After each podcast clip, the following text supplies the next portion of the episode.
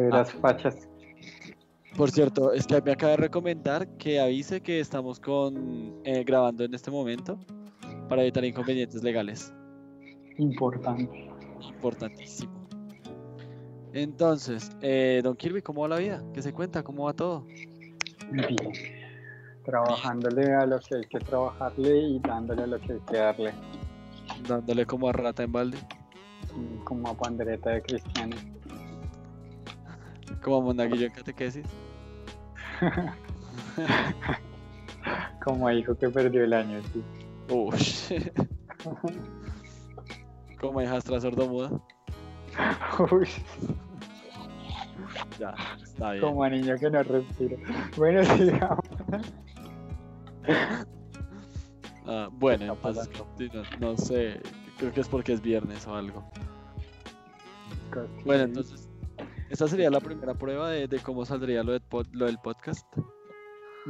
A ver qué tal, a ver si sí funciona, A, ver la si... próxima me avisa que la llamada literalmente va a entrar grabando. Ah, bueno. Organizarme porque no me organiza. Ah, muy bien. No, tranquilo que eso se edita. Estoy ahí en facha. Raro. Literal. Creo que nunca, creo que nunca había usado unas chanclas tanto tiempo en mi vida, güey. ¿Cuánto llevas usando chanclas? Como tres meses. En tres meses no me he puesto un zapato, sino como dos en dos ocasiones. No, cuando llegue, cuando, cuando llegue la oportunidad de ponerse un zapato, se va a sentir como un simio con zapatos. No, me gusta porque, porque pues como que se siente chévere. Pero es que acá no se puede poner zapatos por el calor, es una mierda. Uy, no, yo me imagino se le, se le cocinan los pies, weón. Es que Mm, bueno que es de almuerzo pie de Kirby sudado. Sí, a pie al horno, Duro, duro, duro. pero bueno. Pero bueno, que entramos en materia. Pues sí, porque hay como mucho de lo que hablar, ¿no? Hay demasiado. Indeed. Estuvimos como reinspirados ahí, como que cuatro paginitas cada uno ahí, Durísimo. llena de aspirina. No, y eso que yo le iba a hacer más páginas porque, o sea, yo estaba así como que, uy, aguanta hacer un capítulo 2. Pero después dije, no, me voy a dejar ahí. Porque ahorita me saturo y no quiero saturarme. Y lo dejé ahí. Estoy trabajando para, el- la segunda parte porque sí. O sea, me emocionó mucho escribir esa historia. Yo me sentí igual, yo estaba ahí escribiendo, yo incluso le escribí como marica, no sé cómo parar esto, auxilio. Sí, sí, sí. Ah, Pero sí me se estaba fue cayendo por una pendiente, güey. Sí, Sí, no, o sea, se acabó como en un punto de aquí acaba el capítulo, pero oh, tiene que haber más escrito. tiene que haber más escrito en efecto. Sí, pero estuvo, estuvo Bueno. interesante esta semana. Inicio, inicio. Si ¿Cómo quiere inicio yo, que su merced inició la semana pasada. Listo. Y lo escucho atentamente. No, pues muy bonito todo. Continúe, por favor. Ah, ah, ok. Ok, que, que gracias. Qué harto que sirvió el feedback de la semana pasada. Eh, sí, severo feedback tan hijo Bueno, entonces, eh, principalmente sí me gustó mucho la historia. Eh, me causó mucha curiosidad del, el, podríamos decirle, defecto que tiene, que tiene Seal. Está interesante, está, está chido. Pero pues sí me surgieron algunas preguntas con respecto a eso. Voy a abrir mi mapa, espérame, abro mi mapa de Cities acá, de, abro mi mapa de, de tu mundo para tenerlo todo claro. Creo que no. ¿Me, lo puede- ¿Me lo puedes enviar una vez más a WhatsApp? Eh, sí, espera. Gracias. Espera, mira.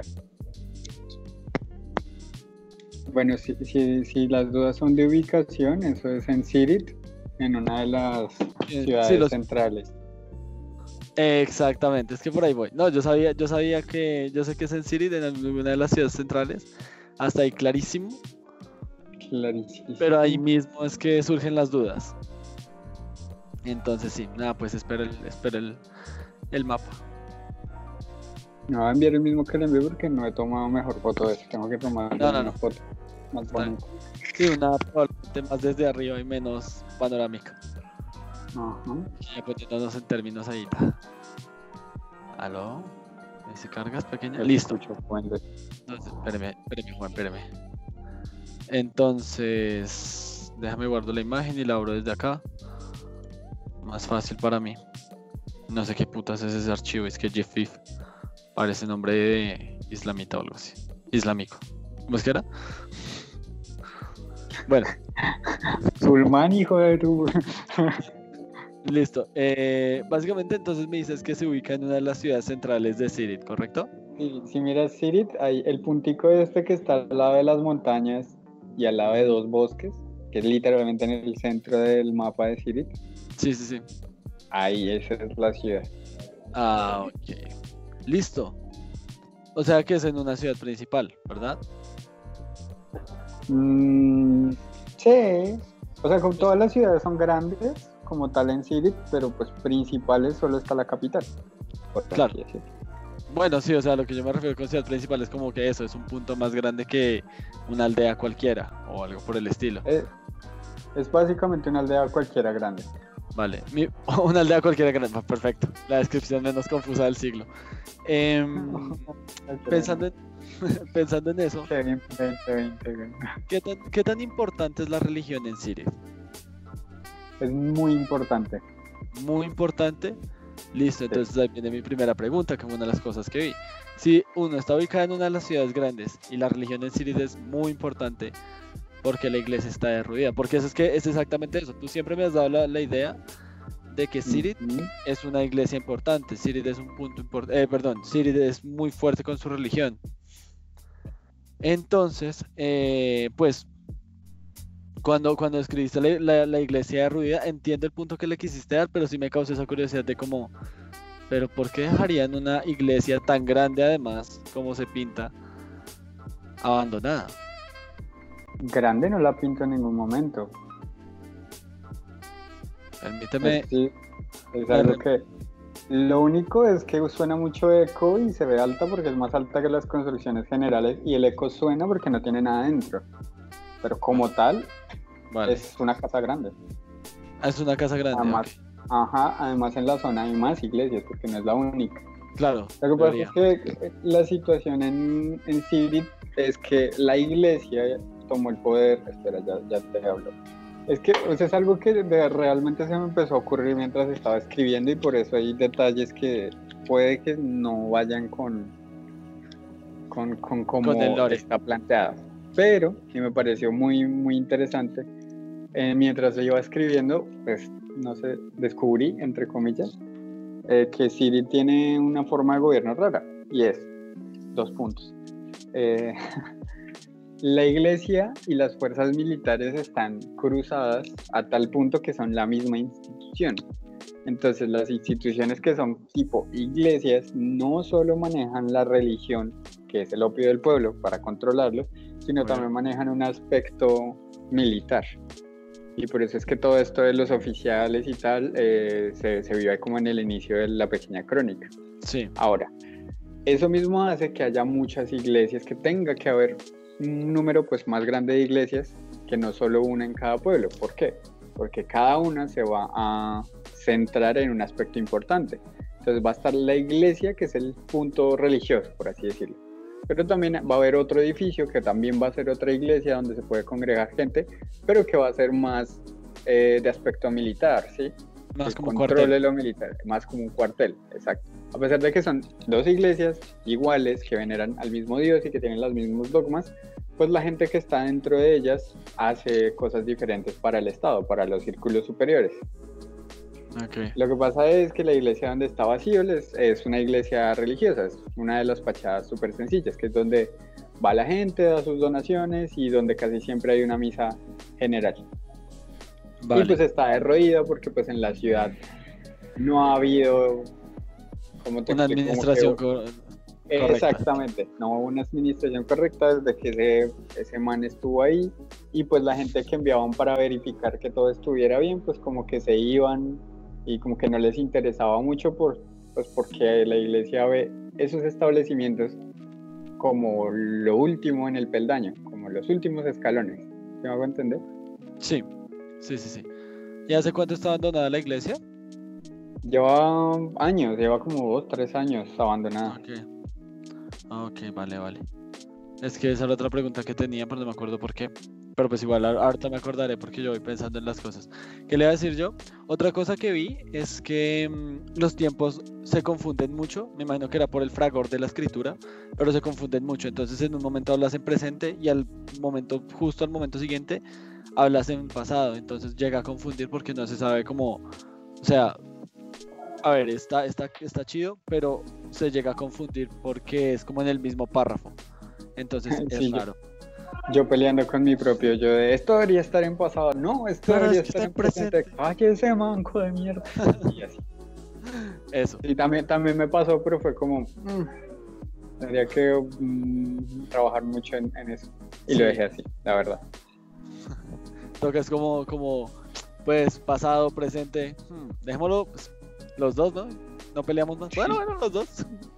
Algo, literalmente fue algo así. Fue como, no vamos a pelear, enviemos esto ya y, luego ya lo arreglamos en privado. Vale. Maurk. Acerca de Maurk, ¿hace cuánto Maurk está en, en la iglesia? O sea, los mismos dos años de que llevan de rodilla, más o menos. Ajá. Y la iglesia pues ya venía con... De Maurk no tengo mucha info porque me centré más en Sion. Vale. Pero sé que desde que él llegó, la empezó, empezó a derroírse, porque pues él llegó y pasó algo con Siol y Siol empezó a hacer sus weadas raras. Vale, sus caputs. Sus caputs. Vale, vale. Y la iglesia venía con Siol, ¿verdad? Siol es parte del llavero de la iglesia. Mm, no, como tal no. Es, ella es solo una huérfana y pues la gente no ve a los huérfanos como si fueran algo importante. Es como si ves una piedra dentro de un recinto, pues la ignoras. Sí, pero o sea, lo que me refiero es que Siol ha estado toda su vida en la iglesia, ¿verdad? No toda, pero sí ha estado gran parte de su vida en, la iglesia. Ajá. Vale, vale. Otra, otra duda que me surgió es que, pues digamos, me imagino que es desde que Siol tiene memoria desde que tuvo pues esta clase de instructora, que no recuerdo bien cómo la llamas en el libro, eh, en, el, en el texto, eh, ha tenido pues el problema de los oídos, que entiendo que eso se va a desarrollar en un futuro. Pero entonces lo que me causó curiosidad es como, no sé, por ejemplo, yo tengo problemas en las rodillas, ¿no? Yo tengo un problema en la rodilla, entonces yo sé que yo no me puedo arrodillar sobre algo frío porque baila, o cuando me intento arrodillar sobre algo frío trato de cubrirme la rodilla. Y se me hizo curioso que eh, aproximadamente, digo yo, unos 10 o, o, 8 años que podía, que desde que tiene una memoria más o menos bien, que digamos que sea 5 o 7 años de edad, pues nunca desarrolló como algo para protegerse los oídos o un hábito más allá de taparse, de taparse las orejas. Pues tú sabes que igual cuando alguien le cuando a uno le duele mucho algo, uno trata de desarrollar algo que aminore el dolor lo máximo posible. Entonces me hizo curioso eso. Bueno, también lo pensé, es cierto. Dije, porque, o sea, si, te duelen los oídos y requieres tapártelos cada que alguien te habla, porque no tienes ya una tapa orejas. Exacto. No es muy difícil simplemente coger dos palos o dos trapos y amarrárselos así. Y hay una razón que luego le empecé a ver sentido, pero me tocaría trabajar más en ella, y es que por si te diste cuenta cuando Maurk habla, a ella no le ven los oídos y Mauro le habla mucho. Pues al menos tanto como para que todas las mañanas él haga algunas cosas y tengan conversaciones y ella le pueda hablar sin sentirse mal. Y entonces eso querría decir que de pronto ya llevan comunicando hace mucho tiempo y han estado solos y en parte está sola la iglesia porque ella está ahí y nadie se acerca porque ella está ahí y en parte ella está ahí porque la iglesia está sola y nadie se acerca y es un lugar silencioso. ¿Me okay. a entender? Okay. Es como que la necesidad per se no ha sido tan, tan grande para tener las orejeras, o si lo fue, luego ya no las usaba tan seguido porque tuvo esta, entre comillas, ilusión de mejoría cuando Maurk empezó a hablar y no tuvo que usarla. Ok, ok, entiendo. Em, ¿Cuántas veces, o sea, cuántos, bueno, primero que todo, Maurk como que figura, como un sacerdote, como un un sacerdote menor. Eh, haga de cuenta que es, en, esta, en esta jerarquía, es un soldado menor, pero que nunca va a ir a la guerra. Un estafeta. Es un soldado de muy bajo rango, pero nunca va a la guerra. Lo único que hace es hacer felices a los que están más arriba en el rango que él. Que al mm. mismo tiempo toma todas las, eh, todas las, ¿cómo se le dice? Responsabilidades de un sacerdote dentro de lo que vendría siendo una religión. Mero crossover. Oh, por cierto. parece muy interesante, a mí me gusta mucho. Déjame anotar porque creo que creo que lo noté así, pero creo que hiciste un crossover bien sabroso en la parte del, del barco. ¿Es cierto? Cierto, absolutamente. Ella se dio cuenta cuando ocurrió lo del barco. Porque lo del barco se supone, en lo que yo estaba escribiendo, que es un punto de inflexión muy importante. No por nada es la primera escena en la que sale Piero, o en la que en teoría debería salir. Sí, la presentación como tal. Y, y, que lo mate puede que sea como el punto de inflexión que hace que Piero luego se vuelva el villano que tal vez quiero que sea en el futuro. Sí, sí, sí. Entonces, Piero, Piero me está gustando. El bueno de ese crossover a mí me pareció interesante también. Sí, sí, cuando yo lo leí, yo... Al principio no lo entendí, si te soy sincero, la primera vez que lo leí no lo entendí, pero voy a voy a, a, a dárselo o voy a, voy a darle la, la, la duda porque pues en ese momento estaba medio dormido, ya estaba en la camita y me estaba durmiendo. Igual, que quería, mientras lo iba escribiendo, quería que al principio fuera como punto final en el párrafo anterior, empieza la historia y fuera como muy normal, pero eventualmente fuera escalando como la irrealidad, como la lo de esto no puede estar pasando, qué está pasando acá, y que eventualmente al final ya se diera uno cuenta de que es un sueño o una ilusión o algo, porque claro de plano ya es algo uh, súper irreal. Claro. Sí, eh, bueno, ya saltando a lo que, o sea, ya volviendo, volviendo del paréntesis, cerrando ese paréntesis, ¿cuántas, ¿cuántos sacerdotes slash militares menores, por decirlo así, o soldados menores han estado en la iglesia? Desde, desde que Siol está ahí. Mm, la verdad no lo había pensado muy bien, pero supongo que tal vez uno o dos, porque pues no se mueven mucho. Vale, vale, vale. Y en base a eso, con base a eso tengo otra pregunta que estaba un poquito más adelante, pero que pues yo creo que estaría bien añadirla en este momento y es, eh, literalmente tengo una lista con todas las preguntas, porque oh, sí, no, con las pinches preguntas, pues tome sus pinches preguntas. Entonces, entonces ¿qué? Entonces, ¿hace cuánto están buscando a Siol? Porque entiendo que a Siol como tal la están buscando, que eso fue lo que se dio a entender, ¿verdad? Sí. Listo. ¿Hace cuánto? no hay una fecha específica que digamos yo te diga, no, exactamente hace dos años, pero alrededor de eso, más o menos dos años, de pronto año y medio, de pronto dos años y medio, lo que primero fueron, digamos, rumores de las esferas altas entre los, los, cinco, los cinco importantes, eh, empezaron como a buscar esta persona, que es importante y es que no la buscan a ella o sea, no, no buscan a Sion, sino buscan a la persona que tiene, ni siquiera huérfana, porque no se sabía que era huérfana, sino a la persona que cumple las características que cumple. Sí. Vale, vale. Eh, la iglesia antes de, no sé si ya me respondiste a eso, creo que no, la, iglesia, la iglesia antes de Maor, ¿cuánto tiempo estuvo abandonada? Eh, es que realmente no estuvo tan abandonada. Lo que pasa es que cuando ah. Maur llegó, igual me toca acomodar mucho ese espacio, porque no lo visualizo tan bien. Pero yo asumo que hubo un momento en el que hubo un sacerdote de la iglesia, estuvo funcionando pues bastante bien. Tal vez murió, tal vez pidió pues salir o yo qué sé, o de viejo lo dejaron libre y le dieron su casita. Y luego pusieron a Maur. Y ahí en, entre comillas, eh, fue la decadencia, empezó la decadencia. Ah, vale. Precisamente por lo mismo, pues porque, eh, digamos a mí algo que me causó curiosidad es que pues ahora que me aclaras lo de cuánto llevan buscándola, que es más o menos dos años y medio, dos años, que es más o menos igual el tiempo que lleva Maurka ahí, pues ya se, se aclara, porque yo como que bueno, ¿qué tal la estén buscando desde mucho antes? Eh, porque pues porque no la entregaron antes o porque no o porque los o qué pasó con los otros sacerdotes que estuvieron ahí que porque no la ayudaron pero pues ya la como tal se aclara la pregunta con lo que me acabas de decir. Sin embargo pues eso por ese lado. Déjame ver. Bueno. Es que también también también me hace raíz de que es una prealfa y de que tampoco estaba yo muy enterado de lo que iba a escribir. Entonces es como que todo pasó. Pienso yo que es que también hay una confusión porque a mí también, yo también la tuve cuando la releí y es que cuando uno lee desde que tiene memoria, uno asume que es desde niña o desde muy niño, pero puede que no sea así. Claro. Porque asumir eso es errado, porque puede, que, no haya tenido, se le haya olvidado mucha cosa de su pasado, exacto. Claro. O haya pasado una que otra cosa.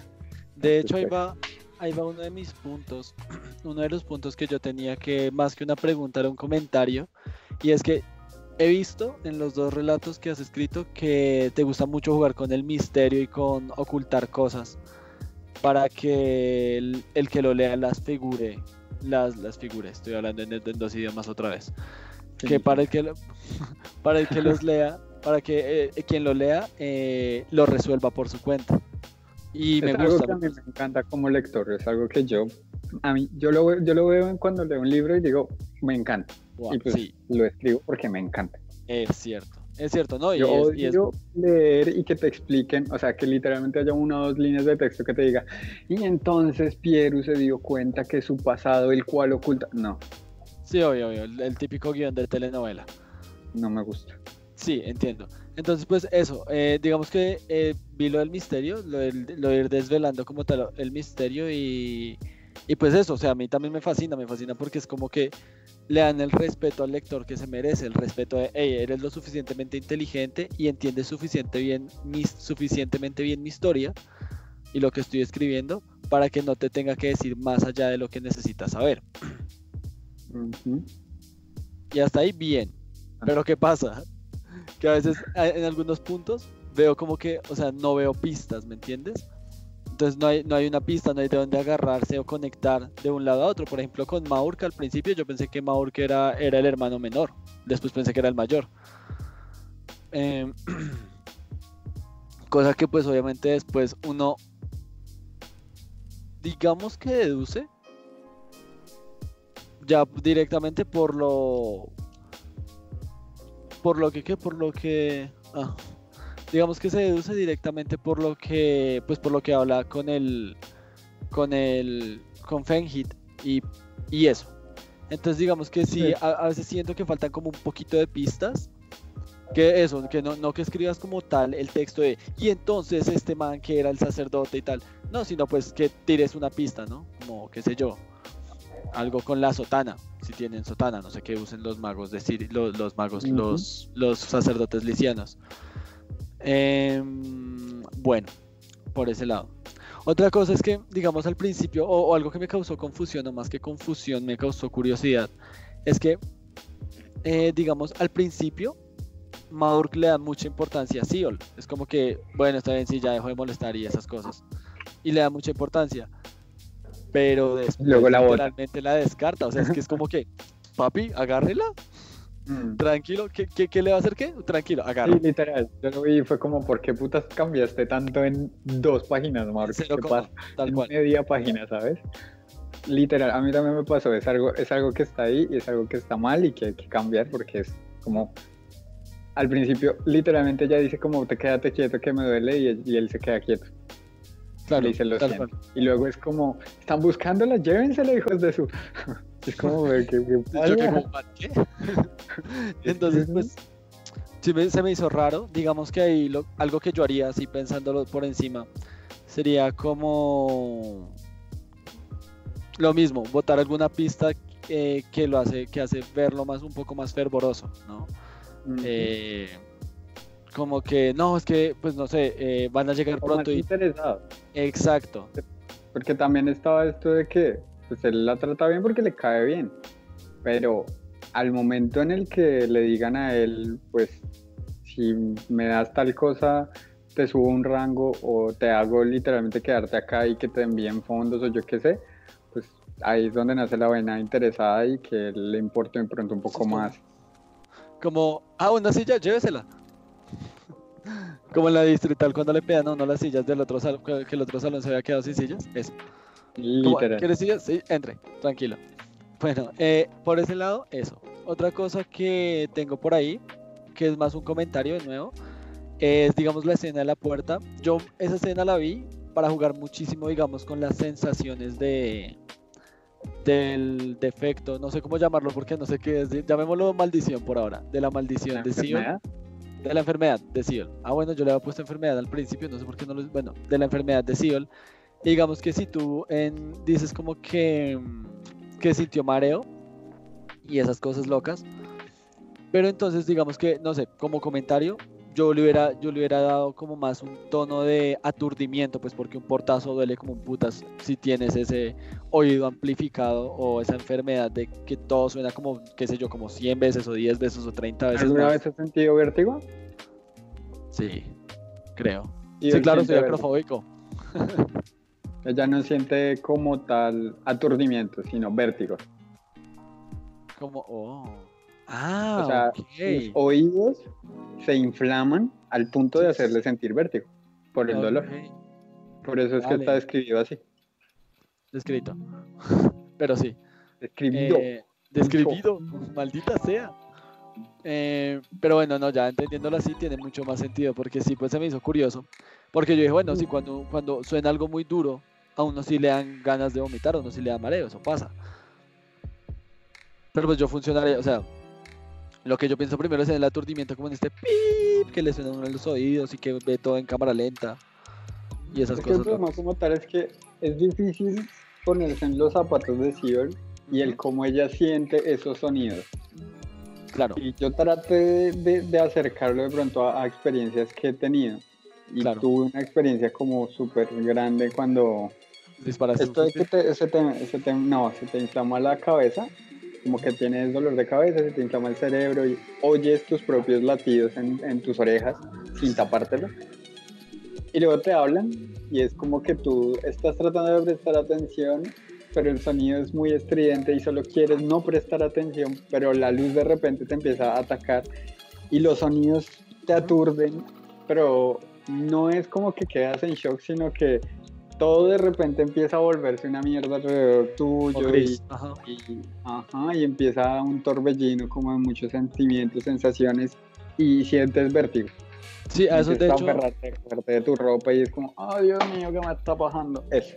De hecho, eso me refería con el aturdimiento, ese aturdimiento en el que tú, digamos, pierdes literalmente tu, eh, la dimensión de las cosas, pierdes tu ubicación, a veces espacio-tiempo, a veces solo espacio, eh, que no sabes dónde estás ubicado y ese tipo de cosas, ese tipo de, aturdimiento me refería. Que se me hace, no sé, a mí se me hace personalmente que jugar con eso sería como literalmente conectarte con la cabeza de Siola en ese momento. Porque... Habría que mirar qué es lo que siente realmente Siola y por qué siente eso. Que también es importante. Eso, es cierto. Eh, vamos a ver. Déjame ver. Bueno, eso me parece un poco más, eh, un poco más traído a cuento, pero el caso es eso. Se había bancos, o sea, había bancas como tal y, estas sillas largas que en las iglesias, me imagino yo. Se me hace muy curioso que que haya tenido que Fengid haya tenido que esquivar cosas, pues porque no sé, lo primero que uno organiza en las iglesias, te lo digo yo que fui que fui monaguillo, que no se dice monaguillo, sino se dice acólito, son las sillas. O sea, eso es como lo primero, ya después es el altar. Pero, en, el, en, la, en el primer, permíteme te interrumpo. En el primer párrafo él lo estaba arreglando, pero sí él dijo que parara. Ah, bueno, sí, cierto. Me retracto en ese caso. Ahí está. Vale. ¿Por qué está desordenado? Porque no lo arreglaron, básicamente. Porque aquella que fue un trapo para él. Literal. Le dio una orden y la cumplió, la cumplió a, a, a, cabalidad. a cabalidad. Listo. Digamos que hay otra cosa y es, eh, pero esto ya es más como cuestión de, de, eso, son cosas que son de repensar, son cosas que son detalles maricas, que por ejemplo, pues cuando me dices, o sea, cuando me dices que el material de la iglesia, el, el piso, por ejemplo, es piedra, piedras, pues se me hace, pues cuando yo pienso en piedras, yo pienso en piedras tipo calle empedrada del centro, ¿no? Em, como la calle del, ¿cómo se llama esta? La calle de, del Chorro de Quevedo, que es toda empedrada. Pero entonces yo dije, no, pues una iglesia con ese empedrado, pues se me haría raro. Yo pienso que más bien habría, y más cuando es de Sirit, que Sirit literalmente yo me los imagino todos de blanco, así a lo más Ku Klux Klan que puede existir. No Ku Klux Klan, la verdad, pero sí me los imagino muy de blanco y como de blanco y azul o blanco y dorado, una cosa así, bien crazy. No sé, el nombre me evoca eso. También Entonces, pues, el, el, sí entiendo que, que, el, el, problema así con la piedra, y perdón te vuelvo a interrumpir, pero eh, es importante que te diga que Spirit cambió mucho porque también estuve estudiando lo de las arquitecturas. Y no solo las arquitecturas hacen que cambie todo en la mente, sino en, en los lugares. Y no sé por qué, me acordé de toda la época del barroco y del estilo de arte y del estilo de arquitectura del barroco que va por más o menos por la línea de lo que estábamos hablando hace ocho días. Y me encantó. Y eso es algo que es muy muy barroco. Cierto sí cierto piedras grises es monasterios grandes pero derraídos es como cosas sucias que se están limpiando sabes muy barroco muy de religión sucia y eso es lo que quiero evocar en Sirius. Eso me pareció muy bonito. Sí, sí, no, de hecho, yo, yo, creo que ahí fue la, confusión, fue directamente que yo todavía no tenía entendido eso acerca de, de Sirius. Pues yo, yo me había quedado con la versión alfa, ¿no? Con la alfa 2.0, no con la alfa 2.1, que era pues que Sirius era así todos pulcros y bonitos y, y griegos. no, que después yo... Ya no, ya ahora, es, ya ahora es barroco sabroso, vale. Vale, no, ya ahora se vende eso, pues tales. Ahora con respecto... Eso también como que se, eso también como que lleva armonía con las ropas y un poco con el cómo estaban tratando a Siol, porque pues, en el barroco también está estos tratamientos extraños hacia las mujeres y demás. Es cierto, es cierto. Que de hecho, punto para ahorita más tarde, pero me sorprende que le hayan hablado. O sea, siendo una prisionera, me sorprende que le hayan hablado y que, bueno, Fenji también se nota que es una persona bastante decente. Entonces puede que haya sido por eso. Pero bueno. Dime. No es una prisionera. Suena como una prisionera. La están llevando a un lugar, pero no es una prisionera. Bueno, para mí ya vamos por allá porque es que todavía, falta. ya, casi llego allá. Ya casi llego allá. Eh, bueno, entonces sí, yo imaginaba que era de, de mármol. Y ya jugando con respecto a lo que te decía del aturdimiento, eh, que de hecho tú sí pusiste que estaba desorientada, lo acabo de ver. Pero pues eso, o sea, literalmente, pues yo puse, yo puse como que básicamente a esa altura, en la altura de la puerta y toda esa chimbada, ya que pues como tal, ellos hablando, ellos pisando duro, haciendo todas sus cosas durísimo, como si uno estuviera después de un guayabo. Yo me imaginaba así, a, a casi vomitando a veces, pero pues ya eso es un más, más como algo más, em, lo que te digo, de, de, de, como yo veo las cosas, pues porque digamos, eh, lo que he visto de personas que tienen esta enfermedad, porque de hecho eso es más o menos, no tan así, pero es una enfermedad real, no me acuerdo cómo se llama en este momento, es que es eso, o sea, si les hacen un ruido, cualquier ruido muy duro, el mismo vértigo, eh, la misma sensación de, de desorientación, eh, si eso no es una palabra, ahora lo es, RAE, anótame. lo hace vomitar a uno, lo hace desmayarse a veces, pero pues obviamente entendía que, bueno, de hecho, Siol se desmayó, pero pues eso. No sé, pues fueron más cositas que le vi ahí, pero esa mierda. Pues sí, pues no, si nos metemos en ese camino es como, ¿por qué, no siguió combatiendo el aturdimiento? No sé, pues el cuerpo hizo un shutdown porque literalmente es una huérfana que no había desayunado y a raíz de todo eso que sentía, pues se apagó hasta mañana y listo. Es ciertamente, ciertamente. No había desayunado y eso se, se, deja claro. Es huérfana y eso implica muchas cosas, tanto en salud como en psique, como en su cuerpo. Cierto, cierto, cierto. vale. No todos eh, somos hombres que ya están acostumbrados a jartar 20 litros de cerveza y no caerse. Es cierto, muy pocos son como tú. ya quisiera.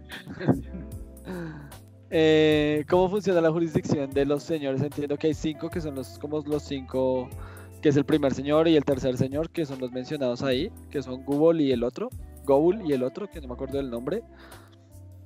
Pero, ¿cómo funciona la jurisdicción en las tierras? ¿Es por ciudades o todos mandan sobre todo? No.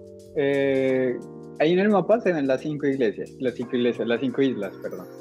¿Sí ves? Sí están encima de Siris. Cada isla es, digamos, por así decirlo, como un paraíso, entre comillas, como toda una zona que es de un gran señor. Ajá. ¿sí? del 1 al 5. Y ellos se dividen todas las, las, cosas que tengan que hacer para el reino, cada decisión importante y, tal, en, en, cinco. Entonces, la militar hay uno, la, logística y arquitectura hay otro, y así, ¿sí? en general. Está dividido todo el poder político en cinco y todo el poder de todas estas, que no, sabría cómo llamarlo. Poder demográfico. sí, como todo el poder, poder completamente dicho de Sirit está dividido en cinco. Cinco categorías, cinco eh, importantes personas que las manejan. Ok, pero no es como que digamos una ciudad, la, una ciudad, el principal sea uno de los de los señores y así. No. Ellos manejan completamente todo lo que. Ellos manejan todo desde atrás y se lo dicen al rey, el rey que está en la ciudad central, y el rey es quien lo proclama al pueblo. Ah, ok.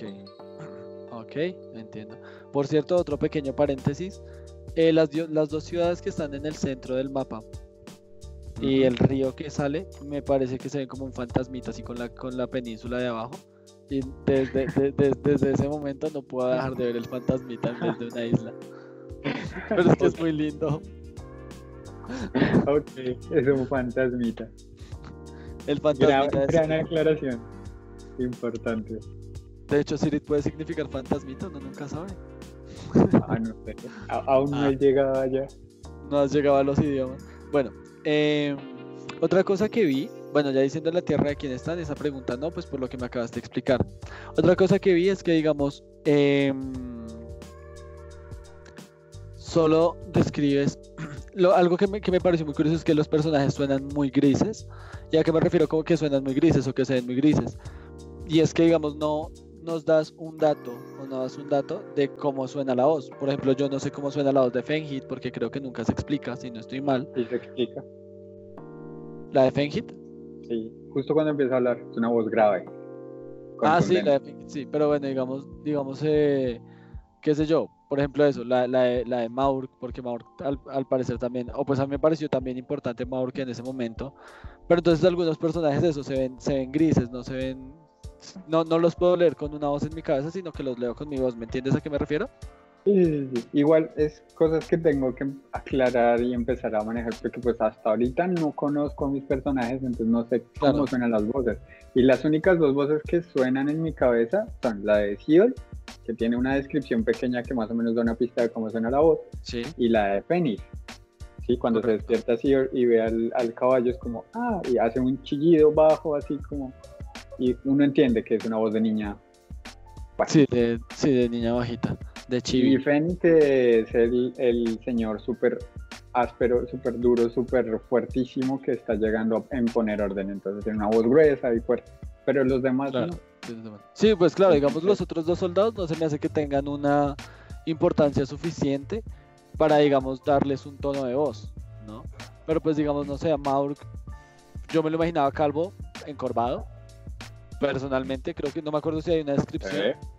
pero yo me lo imaginaba así como calvo, encorvado y que tenía como una voz nasal, ¿por qué? No sé, el nombre, me suena que tiene voz nasal. Muy fan. Pero sí, son cosas que hay que ir puliendo porque pues también el espacio, la manera de escribir, el que literalmente no sabía ni que iba a escribir, claro. todo eso juega un papel. Sí, ¿no? Y que es que ese tipo de cosas uno las va, o sea, con el tiempo se va, yo me imagino que se irán, se irán incluyendo, pues igual, me imagino que esto es un poco diferente a lo que estás, lo que estás acostumbrado a escribir, pues eso también implica. Sí. Bueno, esa pregunta ya la hice, que andan buscando la hace dos años y medio. Algo que me pareció curioso es que el edicto que se que proclamó, porque le llamo edicto, no sé, pero el edicto que proclamó Goul, Goul, Goul, em, me sonó muy eh, elocuente. Para mí era un edicto más formal, más como que estamos buscando a alguien con esta descripción y ya. Entonces, pues no sé. Eh, digamos la parte que tú pusiste era que tenía que en su rostro relucen unos ojos cafés, si no me falla la memoria, marrón. Entonces, pues no sé, yo digo como relucen. Pues no, no notaste, no notaste de pronto mucho que todos hablan como así allá. Sí, que son todos, todos Todos, todos, incluyendo a el que es una huérfana y no ha tenido lo que viene siendo clases formales, todos hablan así allá tan elocuentemente. Si te soy sincero, no, realmente no lo noté. Ya fue cosa mía. Incluyendo un eh, soldado, por ejemplo, que está cabalgando a caballo en un lugar en que nadie los está controlando, hablándole a una prisionera entre muchísimas comillas, y es 100 elocuente. Sí, sí, es cierto. Además, si él dice, ellos hablan muy mal y dicen muchas palabras malas, y uno va y lee lo que ellos hablaron, y no. Y no. Eso sí, me pareció, curioso. De hecho, de hecho, creo que lo voy a tachar porque es, eso. Tenía eso acá también. Es como malsonantes, ¿dónde? Pero no, eso es ahora. Es como, me imagino que malsonante será decir como cáspita, una cosa así. Porque dentro del barroco, dentro de toda esta cultura que se, se va a desarrollar alrededor del barroco, me gusta pensar que van a hablar así, siempre. ¿Por qué? No sé todavía, pero van a hablar así siempre. Y él se fue. y él se fue. Welcome. Hello. Bueno, eh, creo que ya casi acabo. Eh, ah, bueno, otra pregunta que tenía. Ah, espérame, ¿me estabas explicando algo? Sí. Eh, pues eso, de que en, ese mundo, en teoría, pues, en esa ciudad barra continente barra país, hablan así, hablan muy elocuentes y como que tratan de, eh, ¿cómo se le diría? Resaltar, ¿no? Como arreglar, como poner bonito todo lo que tratan de decir. Sí, sí, sí, adornarlo. Exacto, adornarlo. Y entonces uno se da cuenta cómo habla de pronto el Google, que lo adorna súper bonito y es básicamente un texto casi lírico, que en teoría es lo que quería dar a ver y luego como habla el policía, y el policía es muy sonante, es muy, él es muy duro, es muy, haga lo que yo digo y ya. Es cierto. Eso, para Siol, puede que sean palabras malsonantes. Vale, vale, tiene sentido. No es agradable su sonido, si me hago entender, entonces ese, era un juego que quería dar a entender en ese momentico. Entiendo. Entiendo, sí, sí tiene sentido ahora que lo explicas. Eh, igual lo que te digo, no me fijé mucho en eso porque no lo tenía presente. Pero, pero suena, suena y suena bien. Ahora, otra pregunta es: ¿cada cuánto enviaban oficiales? Porque algo que se me hace curioso es que si estaban buscando así o hace dos años, dos años y medio, no la agarrarán sino hasta ahora. O sea, la única vez que han, que han producido, que han producido, que han eh, enviado a alguien con un em, edicto, con esa orden de no captura, ¿ha sido esta? Mark dice que es la primera vez que envían a alguien tan importante que no sea un incompetente. Porque literalmente Fenir es alguien que no le compete como tal ir a arreglar cosas de claustros que no son importantes, ¿sí? Pero pues por obra del destino, por obra y gracia del Santísimo, yo no sé, eh, pues a él le tocó porque estaba cerca ah, tal vez, que ya los demás eran tan incompetentes que nada ocurría y que siempre pasaba lo mismo y pasaba lo mismo, entonces dijeron como mandemos a alguien que sí dé soluciones y lo mandaron a él. Y como él tiene un rango más alto, pues él tuvo acceso a el edicto, como le llaman, a la orden nueva y pues se cruzó ahí el, vale. el camino. Vale, vale. Ahora pasamos a la parte del sueño. O sea, ya, ya casito. Bueno, la verdad falta ya, ya, ya casi. es que sí, yo me puse ahí, o sea, literalmente leí la primera vez, que fue la, la, la, que estaba medio dormido, leí una segunda vez, leí la tercera, que fue un poco más ya a modo de sacar las preguntas, y la cuarta ya fue para disfrutármelo. entonces, eso. Bueno, entonces hay una parte en la que dices como ella solo sintió miedo y tristeza. Pero entonces, digamos, algo que me causó fue como, bueno, pero miedo de qué, tristeza, cómo, ¿me entiendes? Como, como hazlo sentir el miedo, haz sentir la tristeza. Eh, algo que a mi parecer, y es algo que tú me decías a mí, es algo que más que, bueno, si estuvo, tuvo miedo, muestra el miedo, muéstranos cuál fue el miedo, qué, qué, se sintió en ella, como, como tuvo espasmos de miedo, tuvo eh, ganas de llorar, lloró, bueno, creo que en algún momento mencionaste esa parte, entonces la voy a omitir. Corrijo lo del llorar, lo del no más llorar. pero se sintió un vacío en su estómago. Entonces, ese tipo de cosas fue más como, fue más como eso, como, como porque se siente, porque siente tristeza. O sea, la tristeza es de desolación, es una tristeza de el mundo está hecho una mierda. Entonces es eso, ¿ves? Aquí la pregunta no es como tal el cómo lo siente ella, sino cómo se siente la tristeza y el miedo en un sueño. ¿Cómo tú sientes, o sea, cómo en un sueño sabes, sabes que sientes miedo? Ese es el punto, ¿no? Es como, está soñando, primero, así que ya sus sensaciones son absolutamente extrañas. Segundo, no es su propio cuerpo, porque ella cuando empieza a soñar no está en su propio cuerpo, así que es aún más extraño. Y tercero, está sintiendo cosas que no sabe que está, por qué está sintiendo, pero sabe que las está sintiendo. Entonces, eso vuelve algo un poco más lógico, el sentir. Entonces, siento miedo porque sé que siento miedo, pero no porque no siento por qué. Claro, no me acuerdo, uh, pero estoy casi, pues lo que te digo, lo leí como cuatro veces, lo leí cuatro veces de hecho, pero no me acuerdo que lo mismo, lo, lo que te decía ahorita, eh, que se haya especificado que o sea, no que se haya especificado, sino que se haya dado a entender que estaba en otro cuerpo. Simplemente decía como, pues, estaba ahí. Si no estoy mal, si no me falla la memoria, que espero que no me falle. de, hecho lo dice, dice, está ahí, pero pues no está ahí, no es su cuerpo, no. O sea, así tú estés soñando contigo mismo, no es tu cuerpo. ¿Sí me hago entender? Sí. Es a eso lo que me refiero. Bueno. Eh, bueno, eso, el mero crossover. Y algo lo mismo. Y, antes de que cambies de opinión, me parece importante eso, porque pues, así sea un sueño, uno empieza como a saber el por qué debería sentir eso y de pronto le falta como profundidad al Es que, de hecho, otra pregunta que hice ahí mismo, perdóname que te interrumpa, otra pregunta que hice ahí mismo fue como, ¿le revive algo? Tal cual la pregunta así como, la misma palabra, creo que es la palabra de la noche para mí. ¿Le evocó algo? O, porque no sigamos en los sueños, cuando yo sueño que siento que tengo miedo, es porque, no sé, sé que mi mamá se murió en un sueño, por ejemplo. Es muy raro, te interrumpo ahí, es muy raro que este, este tema específico porque es complicado. O sea, tengo que meter muchísimo, muchísimo, muchísimo trabajo. ¿Por qué? Y es algo que literalmente lo dice al principio, que, pero que tal vez no te diste cuenta. Tú que ya sabes más o menos cómo funciona la magia en este mundo. Y es que cuando Siol duerme, Siol sueña muchos sueños diferentes. Eso es cierto. Siempre. Y eso es porque ella absorbe las vibraciones, absorbe los recuerdos que quedan en el aire, por así decirlo. Ella vibra al ritmo del recuerdo que coge en el aire. Uf, sí, me está empezando a gustar muchísimo en modo de personaje. Esa noche, el recuerdo que cogió fue el de Piero y el del momento del barco.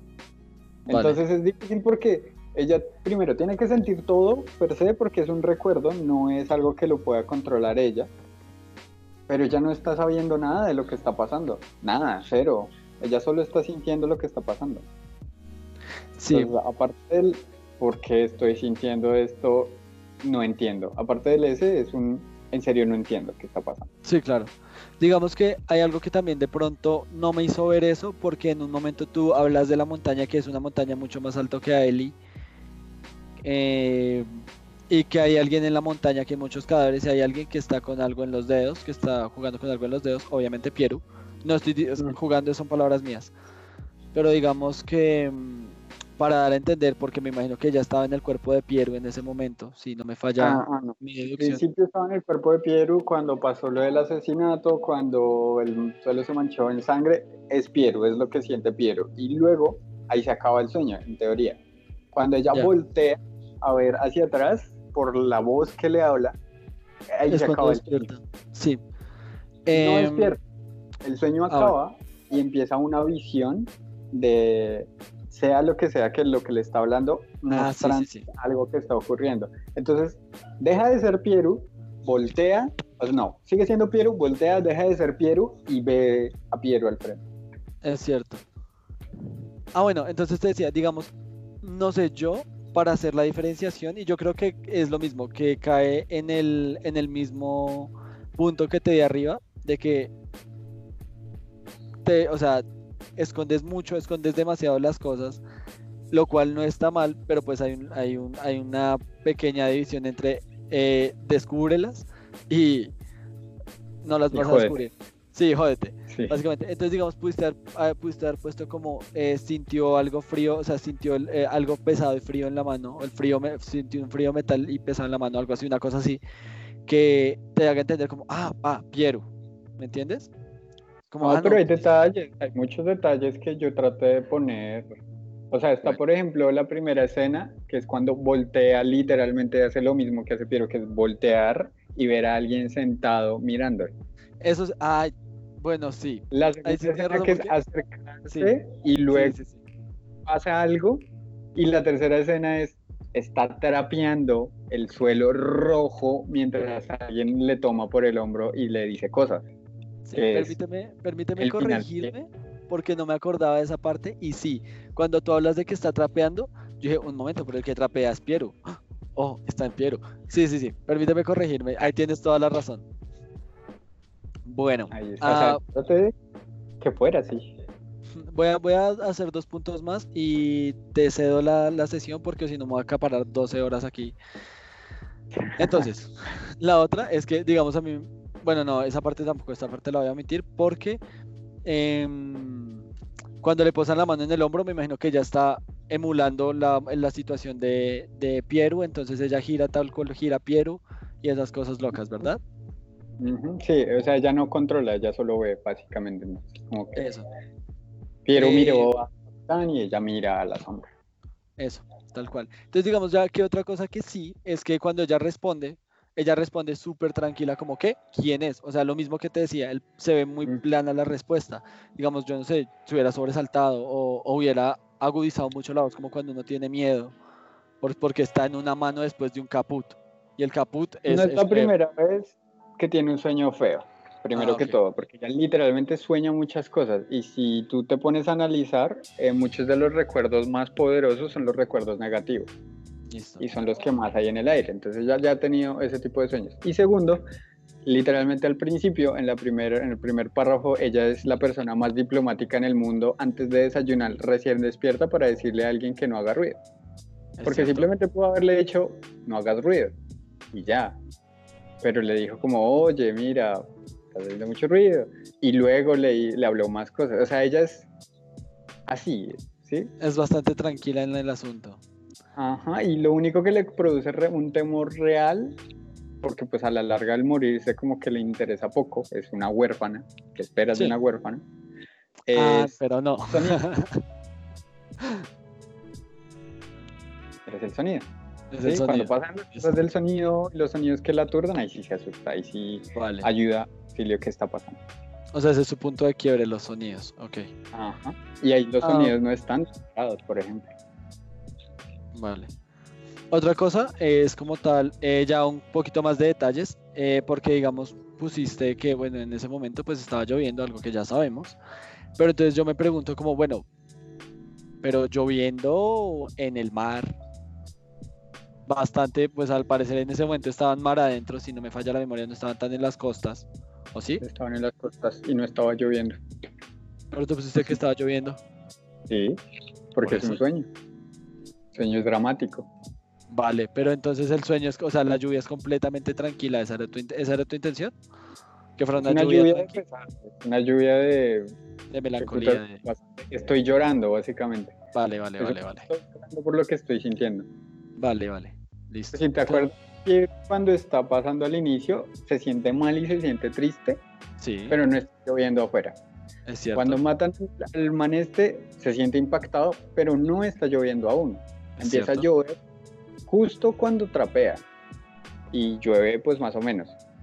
Vale. Pero pues en, el recuerdo barra esto para Pieru, pues el día siempre fue gris, porque Pieru jamás, o sea, Pieru está re mal de la cabeza.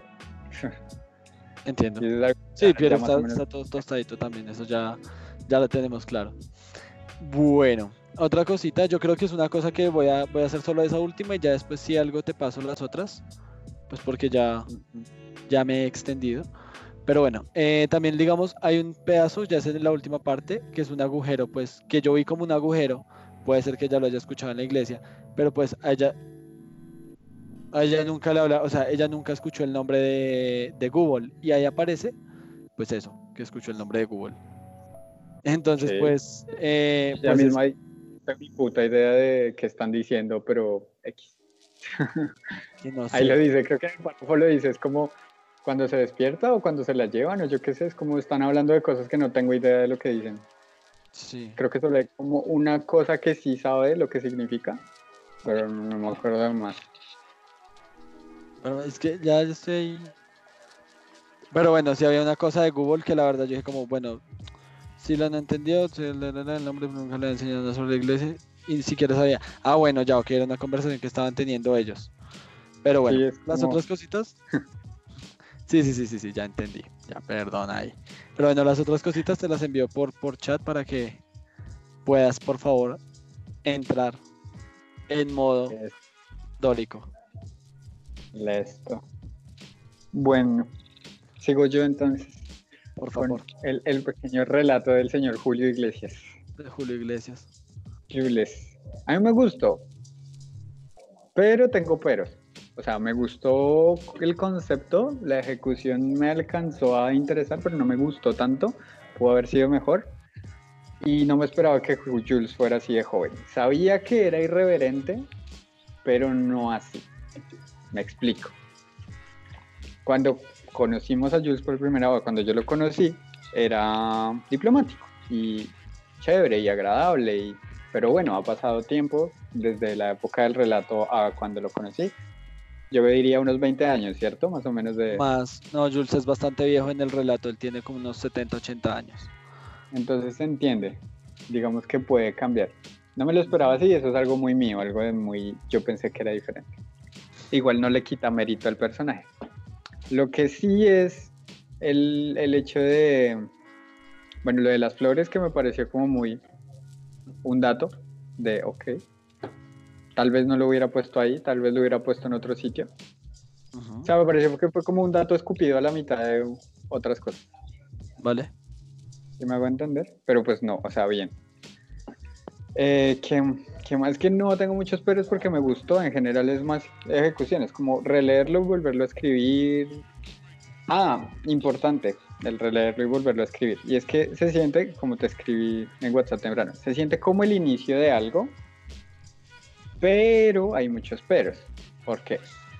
Tú dices eh, que te gusta mucho como yo escribo porque pues te estás dando cuenta que yo estoy ocultando información y, y hay cosas que más o menos se ven pero no se ven y eso como que te da alas para seguir leyendo y tratar de conocer eso, que es lo que el señor em, Sanderson dice en uno de sus, de sus clases y es el cómo iniciar una historia, el cómo tiene que partir un inicio con la promesa, eh, con el inicio y con el mundo normal, por así decirlo. Digamos que habla parafraseando lo que él decía. Y es algo que no veo y que me encantaría ver en, en la historia de Jules, porque la historia de Jules como tal es el inicio de Jules, es el cómo él decidió no seguir el camino que se le marcaba y volverse lo que es ahora. Pero no tengo una promesa, o sea, no sé a ¿Qué fuiste? que él va o bien a, su- a- a matar gente. Perdóname, te interrumpo. Bien. ¿Puedes por favor repetir? Porque es que se fue la señal y no te escuché nada. O sea, Ah, no te escuché desde, desde la promesa para adelante. Ok. Eh, pues que la promesa es importante para un texto, para una introducción de un personaje, por así decirlo. De que uno sepa hacia dónde está dirigido, hacia dónde va a ir él. Y es con Jules algo que no me pasa. O sea, yo no sé qué va a pasar con Jules. Sé que es importante no saber lo que va a pasar, porque, pues, obvio. sino que me refiero es no sé hacia dónde él quiere llegar. Y eso es algo que es muy importante. Por ejemplo, con Seol, uno sabe qué es lo que ella quiere llegar. Y es que ya literalmente le dijeron que tenía que detener algo que no sabemos qué es. Es otra cosa, pero ella tiene que detener algo. Pieru tiene que esconderse. O sea, él quiere esconderse y se está escondiendo y está escapando. Entonces, hacia eso es lo que quiere llegar. Pero Jules, ¿a dónde quiere llegar? A nada, ¿sí? Entonces eso no me invita a, a querer de pronto seguir viendo cómo va en ese camino, porque sé que va le va a ir bien porque ya leí que pues Jules vive mucho tiempo y sé que le fue bien en su escape y que fue graciosito y que mordió al tipo y tal y ya. Si me hago entender, o sea, no, no, no tengo el... El objetivo. sí, el objetivo, ¿no? Como las ganas, no me estás forzando a querer saber cómo Jules va a salirse con la suya porque no sé qué es salirse con la suya, no sé qué quiere. Y entonces me gusta porque tú ves que hay cositas como la magia que, pues por lo que me habías dicho que había una magia que era súper sutil y luego está Jules que se transforma en araña y me rompe la cabeza y digo, finísimo, que creo que es con una poción, lo cual me parece aún más fino. Porque es muy pastillas de chiquitolina del chapulín y a mí me encantan las pastillas de chiquitolina. así así lo sentí. básicamente, básicamente sí, o sea, la, la magia como tal eh, sí es muy sutil. Pero entonces, pues obviamente, como te decía también, hay gente que la controla más que otros. Y los que la controlan más que otros son este tipo de escuelas. Ahora, como dije en un principio, pues Jules es una persona que desde siempre se ha destacado. Casi que desde que llegó. Entonces, pues obviamente para él hacer este tipo de pócimas, porque si es una pócima, pues es como, ok, es complicado porque se demora y porque es tedioso, pero ¿me entiendes? Pero sí, eso. Pero, es que siempre volvemos a lo mismo y es la tercera vez que volvemos al mismo tema con este espacio en específico. Y es, si era tan bueno, porque se... No mentiras. Eh, o sea, si está en una escuela de gente que sabe más que él, ¿por qué no hubo alguien que ya hizo eso antes y que hizo que la escuela impusiera alguna restricción o alguna reja extra o alguna maricada mágica extra para detener este tipo de cosas. Porque ya se nos dijo que no es la primera vez que la gente intenta escaparse. Sí. Y yo, hay gente pues, que ha escapado. Él, es especial, pero pues a este punto de la historia puede que no tanto. Tiene un gran destino, pero no se ha cumplido. Entonces sus poderes son más o menos iguales que los de los demás. Sí, es cierto. lo que pues, Hubo mucha gente que salió antes que debió haber sido un Jules potencial y que pues, la escuela tiene que hacer algo para que la gente deje de escaparse, no solo mandar a dos soldados persiguiéndolos. ¿Me hago entender? Es una escuela mágica, o sea, es parte de ahí, de que es magia. ¿Cómo no va a haber alguien con magia más grande que alguien con magia más pequeña si son estudiantes? Pues es que es lo mismo, o sea, digamos esa parte de, las, de la seguridad, porque si me la pregunté en su momento, es como, y, se plantea, es como, te dejan las puertas abiertas. Si tú quieres escapar, escapa. Nosotros te vamos a buscar, pero si te encontramos, pierdes completamente el sentido de la vida. O sea, literalmente te vuelves un esclavo. Entonces está ese juego. ¿Y, ¿Y, por qué? Es porque no es que no quieran que escapen, no es que les importe que se escapen o no. Lo que les importa es como, si lo vas a hacer, hazlo bien. ¿Me entiendes? Como si, porque, igual el proceso es el mismo. Digamos que los guardias que estaban ahí, que son solo humanos, como tal, no son gente con, magia, es eh, directamente porque em, esas personas están más que todo ahí, es para los externos. Pero pues como eso fue una situación así, eh, pero básicamente eh, a, veces, pues, a veces salen ese tipo de persecuciones. Sin embargo, en las persecuciones, pues la idea es que salga la mayoría de la escuela a cazar al mago que se está escapando o a los magos en su, en su... ¿Y por qué ahorita? ¿Y por qué en esta situación no ocurrió? Si salieron, lo que pasa es que se, se demoraron pues porque era muy de noche. ¿Y por qué los magos, siendo magos, se demoraron si tienen capacidades extrahumanas? Pero lo mismo, ¿qué tan extrahumanas? pues para transformarse en arañas. Por eso, pero es que piensa que, digamos, lo que te decía, y creo que en el texto lo dice, si no fue porque se me olvidó escribirlo, y es que mm, como tal esa pócima, al igual que muchas pócimas, toman su tiempo en prepararse, toman el tiempo de dos, tres semanas y duran poquísimo, o sea, duran vivas por ahí unas 24 horas. Entonces no es como que tú puedas preparar una poción en pum, cinco minutos y ya. Son cosas que también se, se extienden ya en, la cuestión de la construcción del mundo. Pues eso, pero o sea, tú, me dices, tú me dices que tienes un lugar en el que hay gente que pues se puede escapar y tal. Pero, y que te atacan, porque si hay soldados es porque eso implica que hay ataques externos hacia adentro, o al menos intentos de algo. Y no tienes una bodega de pociones que se van haciendo cada 24 horas o cada que se daña una poción extra para emergencias como esta. No realmente, porque es que, o sea, lo dicho, las pociones son algo que se usa en casos muy específicos.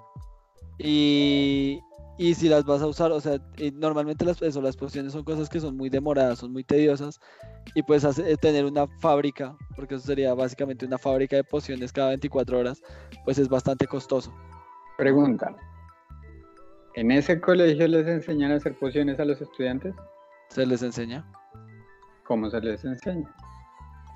Pues con pociones de prueba, y sobre todo con textos, más que todo, por lo mismo. Y ellos, ellos ellos hacen pociones de prueba, entonces. Algunas, pero lo he dicho. Es tu fábrica. Con una que salga bien, ya tienes una en la bodega. Y con una que salga bien en cada clase, tienes una en la bodega cada X tiempo. X es igual al tiempo que se demora en hacerse una de cada clase. Correcto. Pero una pócima, lo que te digo, una pócima dura 24 horas viva. ¿Y cada cuánto hacen clases de pócimas? Depende. De, cada, de cada cuánto hayan clases porque, o sea, de cada cuánto hayan grupos, porque lo mismo, o sea, estoy tratando de establecer, de hecho, ese mismo sistema de, de que se enseña una cosa por, bueno, no una cosa sola por año, sino que, digamos, eh, las, las cosas que se enseñan son una eh, específica cada año, como pasa en la hermandad. O sea, creo que el problema como tal es más el que yo no dimensioné, o de pronto no sé si no lo escribiste o yo lo ignoré, pero yo no dimensioné qué tan grande es el lugar. Uy, es bastante grande. Porque si lo que, es que no, lo escribí, entonces hay ciclos y los ciclos implican que alguno tiene que estar viendo pociones siempre. En, en, cada ciclo alguien va a entrar a ver pociones y eso implica que lo que yo te estoy diciendo tiene que tener razón, entonces sí hay pociones. Si no es tan grande, que los ciclos implican que va a haber años en los que nadie estudia pociones y serán años en los que no hayan pociones, ya es diferente. ¿Sí me hago entender? Sí, sí, sí. Ah, ¿Qué más será? Lo de la araña me gustó, pero que gonorrea que sean los, perdón por la grosería, que sean los, los órganos internos humanos los que tiene la araña. sí, es muy raro porque eso implica que cuando él empieza a subir la pared, está subiendo básicamente cinco veces o seis o diez veces la altura que una persona normal subiría en su vida. Es correcto. Y, se marearía, por ejemplo. O la mordida que le dio a él en la mano no debe ser tan fuerte porque pues, nuestra quijada sí es fuerte, pero no tanto, entonces como que él no hubiera sentido más que una picazón. Y literalmente le sacó sangre. Sí, es que, pues digamos en lo de los dientes, eh, yo lo veía más como, lo de los órganos, yo lo veía más como órganos internos, ¿sabes? Como que conserva pues en versión araña, pues porque obviamente se adaptan al cuerpo de la araña, pero era pues más como cuestión de pulmones, páncreas, estómago, todo ese tipo de cosas. Em, que es la versión buena de la poción, porque hay una versión en la que fracasa y es cuando convierten todo en araña, pero lo que pasa es que cuando se destransforman, pues la destransformación no es bonita y de hecho es muy dolorosa cuando, cuando hacen la poción para que se transformen absolutamente con todos los órganos y todo. ¿Cuál es la ventaja? Dura más. No dura unos pocos minutos como, como la de Jules. O sea, es, es, un concepto chévere porque me gustó el de las, los conceptos de pociones, siempre me han encantado, me parece que se puede jugar mucho, pero hay que tener muchas consideraciones con ese tipo de cosas, porque por ejemplo, ¿dónde están los órganos de una araña normalmente? En, su trasero. En su trasero. En general. Sí. la parte abultada, que es el trasero. En el torso no hay mucho más. Sí, no se me olvidó cómo se llama la parte trasera. Se baja, se baja el corazón hasta el trasero. Eso debe doler. Que se aleje, ¿sabes? Que se acomoden todos los las venas y los tejidos hacia el trasero, que es hacia la parte más alejada de la cabeza. Debe doler. Ahora, eh, los ojos no sé cómo se manejen, pero por ejemplo eso de los ojos debe ser feísimo porque la araña tiene ocho, cuatro ojos, seis ojos, ocho ojos. Sí, claro, pierde muchísimo.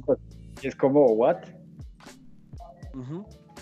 y que se mantenga el interno igual a hombre, entonces eso quiere decir que el ojo se divide, tal vez, y que me siguen manteniendo la misma raíz ocular, entonces él está bien, y se volvió toda una locura. Que fue lo que me pasó a mí en la cabeza, porque yo apenas empecé a leer eso de la poción, fue como, Dios santo y bendito, estamos creando un monstruo acá. auxílieme, Señor. Sí. Eso es algo en lo que me, sí me gustaría ahondar más, porque es cierto, o sea, igual el concepto lo quiero mantener, porque se me hace curioso, porque se me hace mucho mejor, o sea, mucho más lógico que de un momento a otro hagas plop y tengas todos los órganos del, del, del, araña. No sé, me gusta, me gusta la, la, idea que es como medio rara, medio mórbida. A veces de, que si te aplastan, pues salen tus pulmoncitos. Entonces, pues eso, ¿no? Me gusta, me gusta. Pero pues no sé, en, en mi mente, tal vez por cómo está construido el mundo, o por cómo más o menos que está construido, porque tampoco lo conozco mucho, la alquimia yo no la veía tanto, ¿sabes? No me parecía que, que existiera como tal. Yo me imaginaba más como hechizos que tal vez necesitan una parte física, tipo una, un brebaje, una poción para catalizar, pero que siguen siendo hechizos. Sí, es que este tipo de transformaciones son muy raras, realmente. Em, por eso mismo es que digamos el... Dime. Bueno, ahí, cuando dices raras, ahí ya entonces tengo un problema enorme y es que es tan raro, pero el güey este la miró y fue como, jaja, te convertiste en una araña casual. Porque es competente. Bueno, me toca ahondar en eso también. Eh, pero sí, ya puse aquí el, en, el, en el término ahondar en pociones. Si lo veo necesario para construir mucho más esa parte. Aunque pues eso va a ser otro hoyo negro. ¡Yay! otro hoyo profundo. Eh, bueno, continúa, por favor. No, es que lo de la poción es lo que más se lleva al podio acá porque es increíble, es como muy grande todo. Y el que... Sí. El, el, concepto Ant-Man, ¿sabes? El volverse más pequeño es chévere, pero tienes que tener mucho, mucho, muy en cuenta todo lo que cambia tanto en percepción, tanto en audición, tanto en sensaciones. Porque pues el hecho de que, por ejemplo, se rompa un vidrio, para nosotros como humanos es muy casual, ¿sabes? Es como crack. Pero ese sonido, cuando eres diminuto, debe ser una mierda. Amplificado, claro. Sí, claro. Principalmente porque son sonidos altísimos. Entonces, no sé. Eh, ¿Qué más? Es que sigo con que Jules no me gusta como personaje así porque no veo el por qué él es así.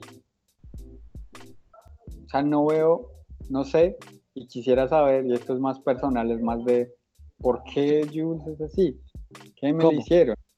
Así, un arisco de mierda con la gente de plata, es como, bueno, de plata, entre comillas, que ahí les dicen niños ricos o niños mimados. Pero es como, marica, ya, cálmese. Es que el man, el man es muy, uno, es muy, ¿cómo, ¿cómo se dice eso? Porque yo también me lo imaginé, yo también me lo pregunté. Y pues igual eh, para entrar en esa pregunta, tengo que decir que obviamente con el tiempo, pues Jules maduró lo que pudo. Y pues por eso es que a la edad de 80 años, de hecho como desde los 40, 50, que empezó a ver el mundo como tal. Em, y ese tipo de cosas empezó a crecer. Y por eso es que se volvió una persona mucho más, como tú lo dijiste, diplomática. Mucho más sabia en su forma de ver el mundo, mucho más sabia en la forma de ver sus cosas. Em, eso. Ahora, para entrar a esa pregunta, lo que pasa es que él es de este tipo de persona que es bueno, sabe que es bueno y se agarra demostrándolo, o sea que es muy sobrado. Harry Potter. Pero Harry Potter paila, porque no es sobrado de que hola soy bueno. Y de hecho Harry Potter no era tan, no era tan bueno, siendo sincero. Ahí la que salvaba el ¿Cómo? Harry Potter es bueno y es paila. O sea, él no es Hermione porque Hermione es hiper buena, pero él era bueno y era muy paila de persona. Y es muy paila como persona. Sí. sí, es cierto. Pero. un Harry Potter, ¿sabes? Ahora que lo pienso, que no me he dado cuenta.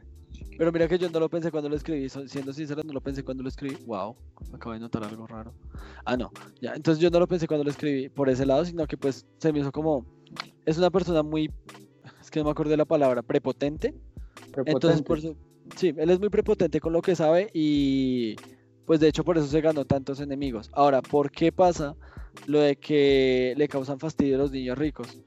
Y es porque es este tipo de persona que piensa como, o que pensaba en su momento, como éramos chéveres antes de que se tiraran todo, metiéndole plata, de esa manera. Porque es que literalmente pasó lo siguiente, la escuela admitía em, en su momento, admitía sobre todo gente capacitada, gente que veían como muy capacitada para, la magia, que tenía una conexión completamente con el CIOS. Eh, o no completamente, pero tenía una conexión muy, muy fuerte con el CIOS.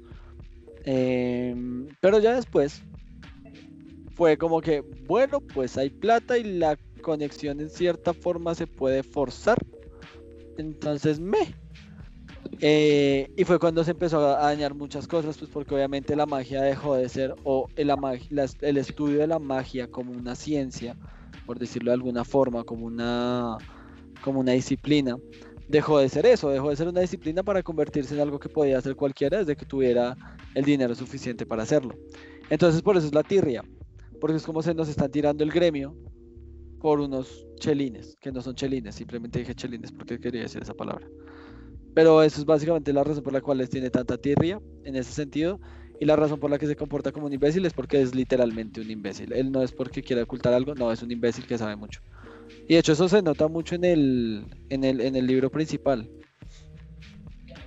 Hay algo que yo hago, o que trato de hacer cuando escribo, más cuando, cuando los personajes hablan, y es lo que yo llamo el, el Spider-Man. ¿El Spider-Man?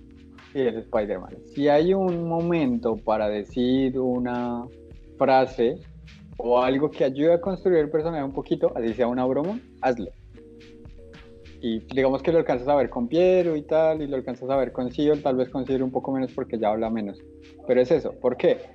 Porque todo esto yo lo puedo haber entendido si de pronto eh, Jules hubiera hecho un chiste de estos que se le hacen a los niños mimados, ¿sí? Ah, di tú, vaya a lanzar Sparkis, Javeriana, ¿sí? Sí. Y es como, ah, ok, o sea, no le gusta, pero no le gusta porque tiene plata, pero ta, ta, ta, ta, y empieza uno a pensar, pero es que él no lo dice, o sea, él dice que les cae mal, y le dice como, ay, niño mimado, me caes mal, pero no, me da motivos, y es como, ¡Ah! señor, ¿qué quiere usted de la vida? ¿Qué pasa? Vale, vale, vale. Sí, es cierto, yo creo que eh, lo único que... Dime. Lo sarcástico yo creo que le pegaría súper bien a este Jules, porque si el Jules mayor lo empieza, lo tiene, porque Jules Mayor lo tiene, es como, es un sarcasmo, pero es un sarcasmo más diplomático, un poquito más escondido, pero lo tiene. Porque este no tendría un sarcasmo más directo. Es cierto. Creo que pues lo mismo, no hubo tanto diálogo, no. Él se transformó en araña desde el principio. Pero, hubo el, necesario. necesario. Hubo el diálogo necesario. Exacto, que fue al fondo, pero, o sea, que fue al fondo, que fue al final. Al principio. Ah, al, principio, escribí diálogo. cuando está hablando con el tipo, está hablando con el tipo, el tipo le habla, de, le habla a la araña y la araña no responde porque es una araña, entiendo. Pero antes de que ah. se convierta en araña, hay un espacio de diálogo, o sea, entre se convierte araña y revisa y tal y esto y lo otro, hay un espacio que puede ser un diálogo. Tal vez un diálogo mental, como que Jules le responde mentalmente, pero realmente no se lo dice. Pero igual, el espacio. Vale, vale, vale, vale, claro. porque es cuando él está enfrentando a alguien que representa lo que no le gusta, que es esta otra persona. ¿Sí, me va a entender? Y ahí fue cuando me, me, faltó. Yo, yo estaba esperando que en cualquier momento yo le dijera como, eh, lo bueno de romper ventanas es que tu papi las va a pagar, ¿no? Y se vaya por ella. me parece muy buena frase. Yo la voy a agregar. La verdad, sí, tienes razón. Em, eh, Además, que también eso ayuda a la construcción de que es sobrado. Porque cuando uno es sobrado, y es algo que a mí me pasa en algunos factores, por ejemplo, que yo soy un asco de persona a veces, pues uno hace chistes sarcásticos de eso. Cierto. Tipo, yo soy muy bueno, tú eres muy malo, jajaja, gané, ¿sabes? Y pues no sé, es algo que me parece que ayudaría al personaje. Sí, yo pensé que, yo pensé que la parte en la que él mordía al, al chino, a Filistes, que me acuerdo solo del apellido, no sé por qué. Y después que el man, o sea, que el man se asustaba. No, eso mostró más la incompetencia del chino. Sí, no, me toca agregar ese diálogo. Sí, sí, sí. Tienes toda Pero, la por razón, ejemplo, eso él se pone sobrado al final con los soldaditos, con burbuja y pastelito. ¿Burbuja creo que es? Sí, No, era, era pastelito y pastelito y pastelito, bolita, bolita y pastelito. Bolita. Y se pone sobrado y es como que yo lo leí y fue como, what the fuck? Pero pues no, nada, es así, o sea, él es así y me demostró que es un sobrado de mierda y que los humanos sin magia le caen como un culo o de hecho ni le importan. Y es como, ok, te entiendo. en cierta forma.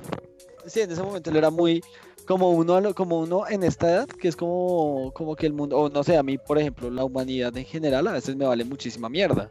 Y el mundo se puede estar Ajá. cayendo a mi alrededor y es como me, o sea, son humanos, somos humanos, lo merecemos, ya. Y pues sí, es ese tipo de episodio. Ya después se vuelve un poco más altruista en su en cierta forma. Lo, lo Sí, dicho pues, por todo lo que ve. Pero eso es más a futuro y eso es algo que, algo que yo entendí, que hay un canal que me enseñó eso. Y es como, si un personaje, que claro, eso ya va para relatos más extensos, no para una cosita de cuatro horas, pero si un personaje no es capaz de mostrarse a, mí- a sí mismo, sino que necesita una explicación futura, es un mal personaje, es un personaje que, está, que no está completamente construido, pero pues lo, mi- lo dicho, es para cuestión de películas y cosas más largas que tenga derecho a, a- a ahondar en eso. Es igual, es igual porque va, la- va de la mano con lo que te dije antes, que es el, la promesa y el mundo normalito y tal. Sí, sí, Y es que la promesa también está en el carácter, el cómo de pronto él quiere ser, el, sus propios sueños. Y eso va de la mano con cómo es él, cómo se comporta. Porque una persona que de pronto quiere ser el salvador del universo no se va a comportar como un chingón así súper creído que no le importa la vida de nadie. Sí. Y si, si es así, entonces va a chocar, pero ese choque se tiene que ver, ¿no? En el Sí, momento claro. en el que tenga que tomar alguna decisión. obvio. Yo creería que si esto lo reescribieras, eh, haciendo la promesa y de pronto como arreglando esto de los diálogos y de pronto dejando ver un poquito del pasado de Jules y de por qué quiere irse de la escuela, porque es algo importante que no sabemos por qué quiere irse. Sea, en mi mente él quiere irse porque se aburrió. O sea, porque dijo, me, bye. De, de hecho, yo eso lo explico en la primera parte y es que él, él quiere irse es porque él quería irse en su momento, pues porque se sentía no se sentía libre de tomar sus propias decisiones, porque básicamente en la escuela tú te formas y te asignan. ¿Ya? Pero pues eso. eso, O o sea, sea- tu vida más allá de eso no tiene ningún sentido, tú eres simplemente un sirviente. Eh, entonces, pues, ahora, que eh, yo lo puse, probablemente, obviamente no quedó claro, pero pues básicamente su sentido siempre fue el de eso, el de la libertad, ¿me entiendes? Ese fue su objetivo cuando se escapó, ser libre. Sí está escrito, y yo, yo lo leí, pero es común. ¿Cuánto llevas en esta escuela? Y si la Sí. escuela siempre fue así, pues porque hasta ahora. Ah, Y porque si es porque los ricos. necesitabas aprender, y si es porque necesitabas aprender, entonces bueno, lo entiendo, pero tu motivo no es la libertad, sino es que ya no necesitas estar acá.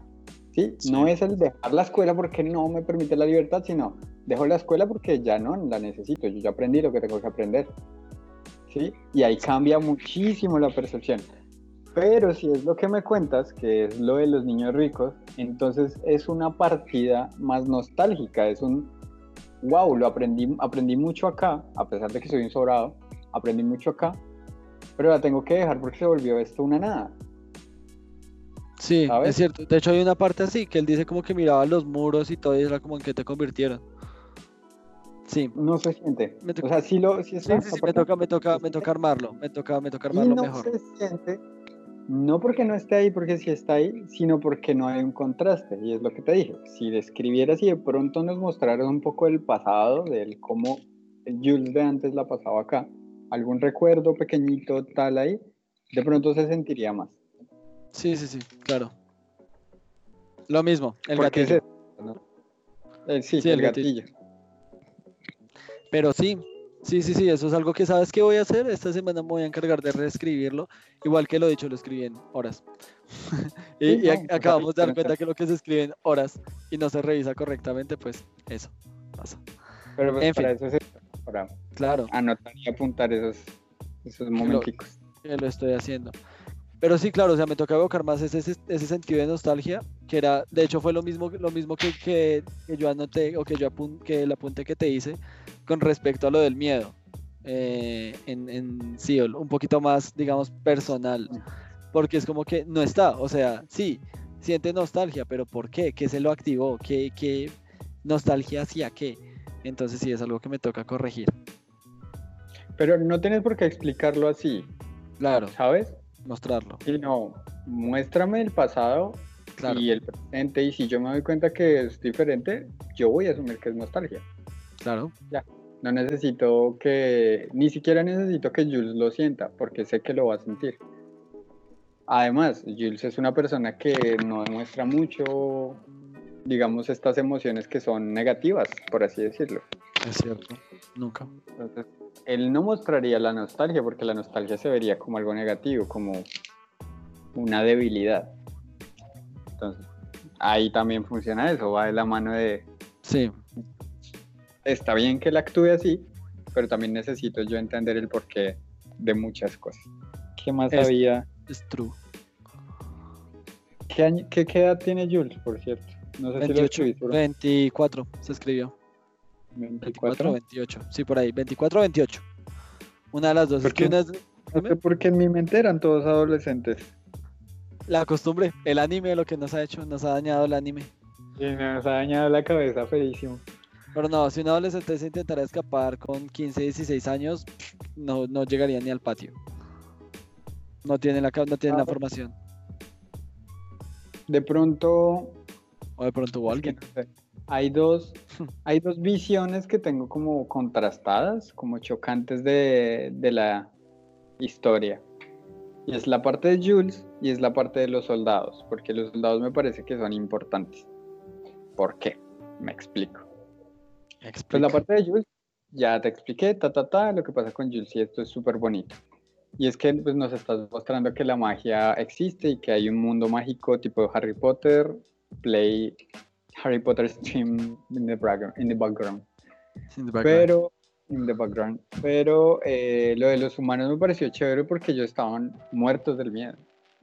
Pero muertos del miedo. Y, y él se los dice, o sea, ustedes no son rivales para mí. Porque soy un mago. Qué miedo debieron haber sentido ellos tanto que lo dejaron hacer lo que quisieron. ¿Me hago entender? ¿Quién en su sano juicio, acepta un trabajo así. ¿Quién? ¿Sabes? ¿Quién acepta un trabajo como el de los guardias? Ponme cuidado. Eres una escolta. no, eres la escolta de la persona más peligrosa del, del mundo.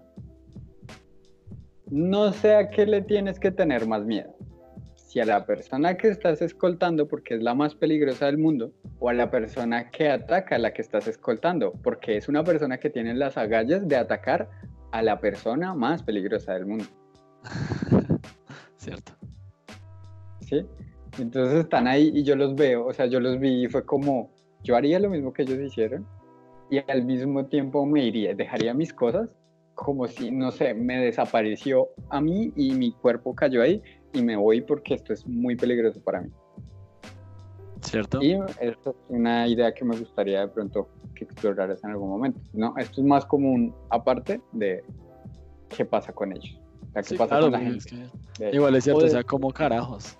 De pronto llegan con la promesa que les van a enseñar. Y tienen que pasar un periodo de entrenamiento. Se me ocurrió. Pero si fuera así, ya se habrían escapado hace tiempo. Sí. Porque si dices que la gente suele escaparse y tal, y los, y los maguitos nuevos suelen escaparse, pues ellos también. De hecho, no. Mira que yo especifiqué eso, que son muy pocos. Creo que especifiqué o lo especifiqué en mi cabeza y nunca lo escribí. Pero de hecho son muy, pocos, los que se escapan por el, por el mito. Eh, de hecho, me evocó mucho eso al. Creo que es el mito de la caverna, si no me falla la memoria. En el que el mundo hermoso está allá afuera, pero tienes que salir de la caverna. y que muchos no salían por el miedo que generaba eso. ¿Entiendes? O sea, el miedo de que los atraparan y de perder su vida pesa muchísimo más. Perder su vida, y lo peor es que no era su vida física, no era su vida de mortales, sino era su vida de, de seres humanos. Pesa muchísimo más que la simple idea de la libertad. Entonces por eso es que son tan contados los casos de la gente que ha escapado. Eso sí, sí lo tenía muy, muy claro cuando lo escribí. Ah. Ok. Pues no sé, a mí no me pareció que, que, fuera tan claro. ¿Sabes? Lo leí dos veces, no lo sentí tan claro. De pronto fue... Muy... Ocurre. Y de hecho lo dijiste cuando empecé yo a hacerte preguntas. Ocurre. O sea, la gente dice, si quieren váyanse, y la gente se va. ¿Qué pasa? Los atrapan y mueren. Y es muy seguido lo que sucede. Entonces, ahí hay una contradicción de, ay, casi no ocurre, pero ocurre bastante seguido. Sí, sí, sí. Me toca reescribir eso entonces, porque es cierto. O sea, lo que sí tengo claro, lo que sí tengo claro es que es muy, es muy a eso, es muy dado a, podrían hacerlo, pero pues existe probabilidad de que los atrapen y esa probabilidad los, los desanima, algunos. No es que todos mis problemas radican en lo mismo. No tengo una promesa. No, no tengo una promesa. Es que ni siquiera es la poción, porque la poción es algo que se puede desarrollar más adelante. Pero es que no me dieron ganas de leer más adelante, porque no tengo una promesa. Es una historia, es una historia que me contaron con un, final, con un inicio interesante, tal vez algunas cosas que me gustaría ahondar, pero con un final cerrado en y se fue. Y vivieron felices para siempre. No tengo una promesa de continuar, no tengo una promesa para volver a leer. ¿Sabes? Es como lo consiguió, listo, lo consiguió, se fue en la yegua, fin, gracias, hasta mañana. Cierto. Es algo que, por ejemplo, yo trato de no hacer en los finales de los capítulos. Es algo que me gusta muchísimo de Sanderson y lo plagio cada que puedo. Y es el final de, de y entonces cortamos la, el momento para contar otra cosa. Vale, me parece. Sí, es cierto. Em, yo creo que voy a cambiar el objetivo, la promesa, por decirlo así, porque pues, a ver, la promesa de libertad es muy abstracta. Y ya tengo una idea por dónde, por dónde, por dónde eh, manejarlo. Y ahora el, problema es que la libertad no es una promesa, la libertad es un medio. O sea, tú usas la libertad para X. Tú usas tu libertad para Y. Tú buscas la libertad de un pueblo para W. Bueno, sí. ¿Sabes? Está bien. vale. Vale, vale, vale. Entonces sí. Voy a encargarme de reescribir eso. Mm, no, la verdad es que no, no mucho más. Sí me gustó y lo vuelvo a decir, me pareció muy interesante. Recapitulando un poco las pociones súper interesantes, me gustaría aprender más.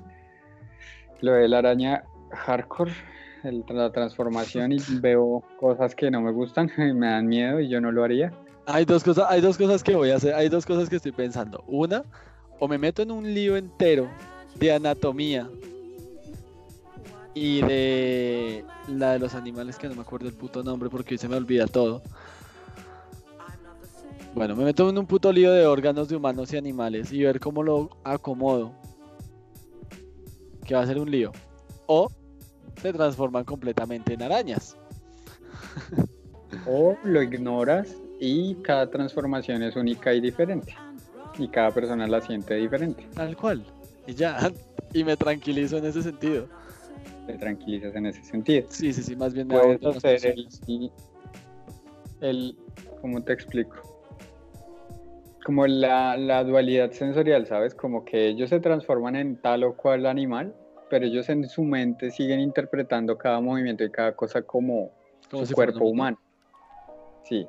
Entonces mueven las pies y mueven las patas, pero en su mente ellos están moviendo los brazos y las piernas, ¿sabes? Claro. Cuando tienen alas, lo que pasa es que voy a hacer una, una pregunta y espero que no sea un insulto para, para ti, ¿vale? Vale. ¿Sabes en algún momento? ¿De qué? ¿Viste Sao? ¿Sao? Sí, obvio. Es Word Qué triste. la parte. Y me gusta, lo voy a aceptar, me gusta, pero no vamos a entrar en ese debate.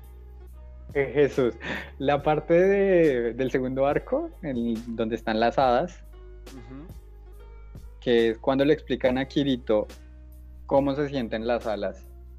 Y es que él no las siente, pero están ahí.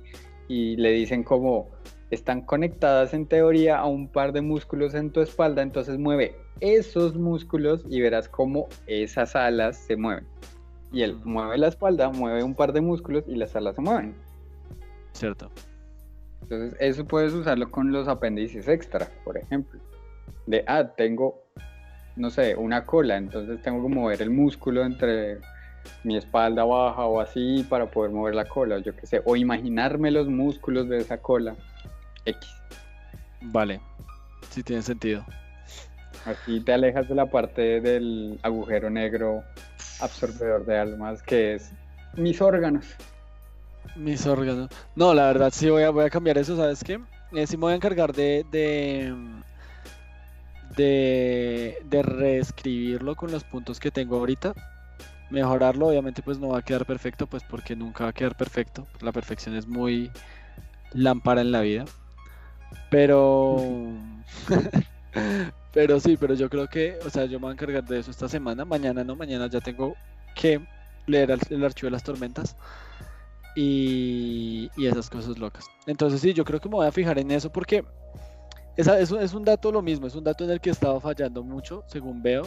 Es, un, es una vez en la que he estado cayendo mucho y es que hago algo que en su momento es muy pequeño para mí, ¿no? Una poción pero pues resulta que esa poción no va a ser una poción, van a ser 10.000 pociones o quién sabe, o, 50 pociones y tiene que tener un argumento. En su momento llegará. Lo que nos pasa con, digamos, con la religión y con la política, lo que hablábamos la vez pasada. Sí. Entonces, sí creo que voy a ser más cuidadoso en ese aspecto. Yo creo que voy a ir más bien en ese tipo de cosas de lo macro a lo micro.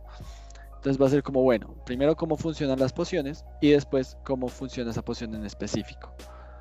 Em, sin embargo, quiero mantenerlo de que las pociones son bastante complejas de, fabricar, porque si no, pues todo el mundo las fabricaría. Y pues, ¿cuál es la diferencia? No todo el mundo vendería pociones en el mercado, que igual pues se hace con pociones falsas. Pero... Si lo, te lo dije, como de que tienen que imaginarse los músculos y de o sea, los órganos no cambian y tal, no solo va a ser difícil de hacer, sino difícil de controlar. Porque no todos van a tener la capacidad espacial para controlar un par de alas. O, para subir una pared. Exacto. Claro, eso, eso era lo que yo estaba pensando cuando tú me lo dijiste. Sí, sí, claro que como, o sea, que igual siguen teniendo la conciencia en cierta forma y que su cuerpo sigue siendo para ellos, entre comillas, humano. Y como, bueno, ¿cómo se sentirá un humano al subir una pared? O sea, se va hacia atrás. Después lo pensé en escalarlo, pero no tendría sentido, digamos, con la araña, porque una araña no ah, escala una pared, una araña camina. o sea, si sube una pared no se va hacia atrás. Se va hacia abajo. No, solo él siente cómo está pegado y cómo está suspendido en el aire, porque pues es lo que siente una araña. Pero siente su cuerpo, muy normal. O sea, siente su cuerpo, pero no le afecta como si le afectara normalmente. Sí. Bueno, eso. Pero entonces sí, pues es. Es algo en lo que me toca trabajar. Sí, lo de las Es que sí, yo hago cosas que son muy simples para mí, pero que después se convierten en esto. Pero pues no, igual sigue siendo simple. Que yo sea un preguntón de la chingada no quiere decir que no lo puedas dejar así, lo puedes dejar así y podrías no explicarlo y que se quede como un ahí quedó y el, y el lector tratar de eh, a su manera explicarlo. ¿Sabes? Que no estaría mal, o sea, hay muchas cosas que funcionan así y la gente no se está muriendo por eso. un ejemplo, ir a tiempo de Harry Potter. Tal cual. Ahí están, funcionan así, nadie sabe por qué, ni qué se siente estar ahí adentro, ni nada, y no se explica y nadie pregunta y fin. A acaba de causar un conflicto, ahora no sé si dejarlo, no, no, luego pienso en eso, porque si es algo en lo que necesito pensar, digamos, en en qué cosas quiero ahondar y por qué quiero ahondar en esas cosas y qué quiero y qué cosas quiero dejar, como decía nuestro profesor de física, en axiomas. Entonces, sí. Nada, como tener unos buenos axiomas. Sí, nada, como de porque, porque sí, porque así es, porque así apareció. Porque ya. Dios lo quiso, dijo mi profesor de, de fundamentos. porque Dios lo quiso así. Porque Dios lo quiso así, tal cual, ya. ya. ¿Qué porque es algo? Sí, porque Dios lo quiso así. Porque tal cual, literalmente eso decía mi profesor. Porque, porque así es. Eso es un axioma. Eso es un axioma. Un axioma es un axioma porque es un axioma. De hecho, no hay, no hay mejor sinónimo de axioma que axioma. Pero bueno. Eh, sí, sí, yo creo que voy a más bien a trabajar en ese tipo de cosas. Porque ahora qué pasa, obviamente, eh, este tipo de charlas pues me, me ponen a pensar mucho en eso que pues es el objetivo. De, bueno, ¿y qué pasaría si? Eh, pero caigo en muchos hoyos negros, pero ya es una cuestión más mía, es una cuestión más de, bueno, o sea, hay cosas que sí se necesitan explicar y hay cosas que no. Entonces yo creo que eso es algo en lo que tengo que trabajar también. Igual es dejarse caer o no dejarse caer en esos hoyos negros de explicar todo. Ciertamente, ah. ciertamente. ¿Más, satisfecho, ¿Más satisfecho con mi sesión de preguntas? Muchísimo más, A mí me encantó porque pues me ayudó a pensar cosas y eso me gusta mucho. A entender el por qué yo escribí esto y el que está pasando y que lo vea otra persona y te pregunte como, mira, no lo entendí también y para mí lo entendí así, WhatsApp, es un alivio. Es cierto, da otra percepción. ¿no? eso, es lo que, eso, es lo que, eso es lo que logro, digamos, con, con las preguntas que, que, tú me haces, es que yo busco, eh, o sea, veo tu percepción de las cosas como, bueno, sí está bien, no, está tan claro, en mi cabeza está clarísimo, pero allá no. Sí, exacto, en nuestra cabeza es súper claro, pero... Súper claro. No, y ese no es lo que necesitamos para mejorar porque es, claro. es necesario. No, y es que igualmente em, eso yo creo que eso es una de las ventajas de escribir para alguien más, porque realmente si bien estamos escribiendo para nosotros los relatos, pues hay alguien más que los va a leer y nos da esa visión extra, ese tercer plano, cuarto plano. Eso. Entonces, no, interesante. No, ya. opinión. Me tosté. Una segunda Pero bueno. Pues, ¿Algo más que quieras agregar? Eh, nada, Jules me encanta, es un personaje excelente. Espero leer más de Arwin, porque me gusta mucho Arwin también. Arwin va a pues, morir. bueno, ah. estamos dejando. ¿Qué? No, no, no, no, no. Mi Arwincito. Arwincito. Eh, mi Arwincito. No sé, me alegra que te haya gustado Siol, la verdad. Me gustó. Me gustó su personaje Fue como un what, pero bueno, salió. Creo que para la siguiente semana será una historia de otro personaje que quiero trabajar. Y no sé por qué, pero estoy viendo que el libro, probablemente la novela, probablemente se vaya a dividir entre estos tres personajes. ya, Lo, ya lo supone. Porque me gustó, por ejemplo, mucho escribir la parte del sueño. Claro. fue algo que pareció que también te gusta a ti, que nos gustó de manera similar. Claro, porque fue lo, que te dije, fue como, uy, el crossover. El crossover, sí. El buscador haciendo caput. El buscador haciendo caput, sí, se le estalló la cabeza de un disparo. Tal cual. No, está ese personaje. Eh, pues bueno, ahí, te hablé más o menos de lo de la arquitectura, pero me quedaste viendo el, la explicación de que, miraste, que, que ahondaste de arquitecturas en tu mundo. Voy a ser sincero, no ahondé absolutamente nada. Es algo que voy a hacer semana que viene. Pero bueno, para, claro, pues estuve mucho con lo de la arquitectura barroca y me pareció que es muy Sirit y que quiero que sea Sirit así, así que de ahí se va a partir. Lo que yo voy a hacer, esta semana como voy a hacer otra historia de otro personaje, entonces voy a hacer lo mismo de arquitectura, pero esta vez va a ser en a pie, porque quiero que un personaje sea de, a pie. Las chalupas. Los palenques. No, no, no son los palenques. No van a, ser pie, A pie es la zona en conflicto de, del norte. A pie no es donde están los, donde están los hombres mono, que no me acuerdo del nombre. Eso. Por eso, los palenques. Sí. ah, pero como dijiste chalupas, chalupas no son las cosas del. Chalupas son. Sí, por eso, pero pues los palenques, después dije palenques porque me acordé el nombre, o sea, me acordé de lo que quería decirte, que pues son las casas que usan nuestros amigos los, los chocuanos, sobre todo la parte de, del Chocó, que son estas casas que tienen, lo que tú me decías la vez pasada, que eran casas que estaban construidas en lo alto y estaban aferradas al piso por vigas, porque las inundaciones. Eso pasa Ari. Eso no pasa en a pie, eso pasa en Ari. Ah, mira, hijo de puta, sí. Ari es la zona de las islas y la zona del mar. Y a pie es donde están los monitos. ¿Dónde están los monitos? eh, sí. No, a manejar, pero pues hay que quedar algo listo. ¿Tú tienes algo que decir? Porque veo que te interrumpo cada No, no, para nada. Yo soy una persona a la que eh, no le gusta repetir las cosas, pero pues no le importa que lo interrumpan. Entonces todo bien. Eh, excepto cuando estoy peleando, cuando estoy peleando sí me importa. Pero bueno, en fin, volviendo. Eh, no, eso. Pues lo que te digo, de pronto, eh, lo de los crossovers, o sea, lo de que escribías por personajes, a mí, a mí ese tipo de cosas me fascinan. O sea, por eso es que amo con locura Canción de Hielo y Fuego, el libro en el que se basó Juego de Tronos, porque se escribe, se escriben personajes y es muy curioso como ves el mundo, tal vez en el mismo momento a veces, tal vez un poquito adelante o un poquito atrás, pero lo ves desde el punto de vista de diferentes personas. Y, y creo que es un proyecto muy grande, muy grande, y más si en algún momento esos personajes se van a encontrar entre ellos. Va a ocurrir, eso tiene que ocurrir. Ok, entonces va a ser muy grande, pero, pero eso, me gustaría, me gustaría ver más de, de, de Pieru, ver por qué están Darks, ver por qué carajos eh, Siol tiene la enfermedad que tiene, o, o que la causa, o que la causó, o esas cositas locas. Y no, sí, yo ya estoy, ya estoy ready para lo siguiente. Pero, entonces, dime. Que estás ready. Estoy rey. Pero entonces la otra semana, eh, ¿qué vamos a hacer? ¿Otra vez otro relato o nos enfocamos en otras cosas eh, más técnicas? Pues yo estoy relato y arquitectura porque a mí yo son cuatro continentes con cuatro culturas diferentes y Claro. solo he manejado una arquitectura, entonces tengo que ahondar en dos más, en tres más. Tres más. Si quieres seguimos así, o si quieres, pues porque tú también veo que tienes como muchas ganas de mantener este relato y de trabajarle otra semanita, entonces podemos mantener este ritmito de arquitectura y relato. Y ya la otra semana sí, cambiamos.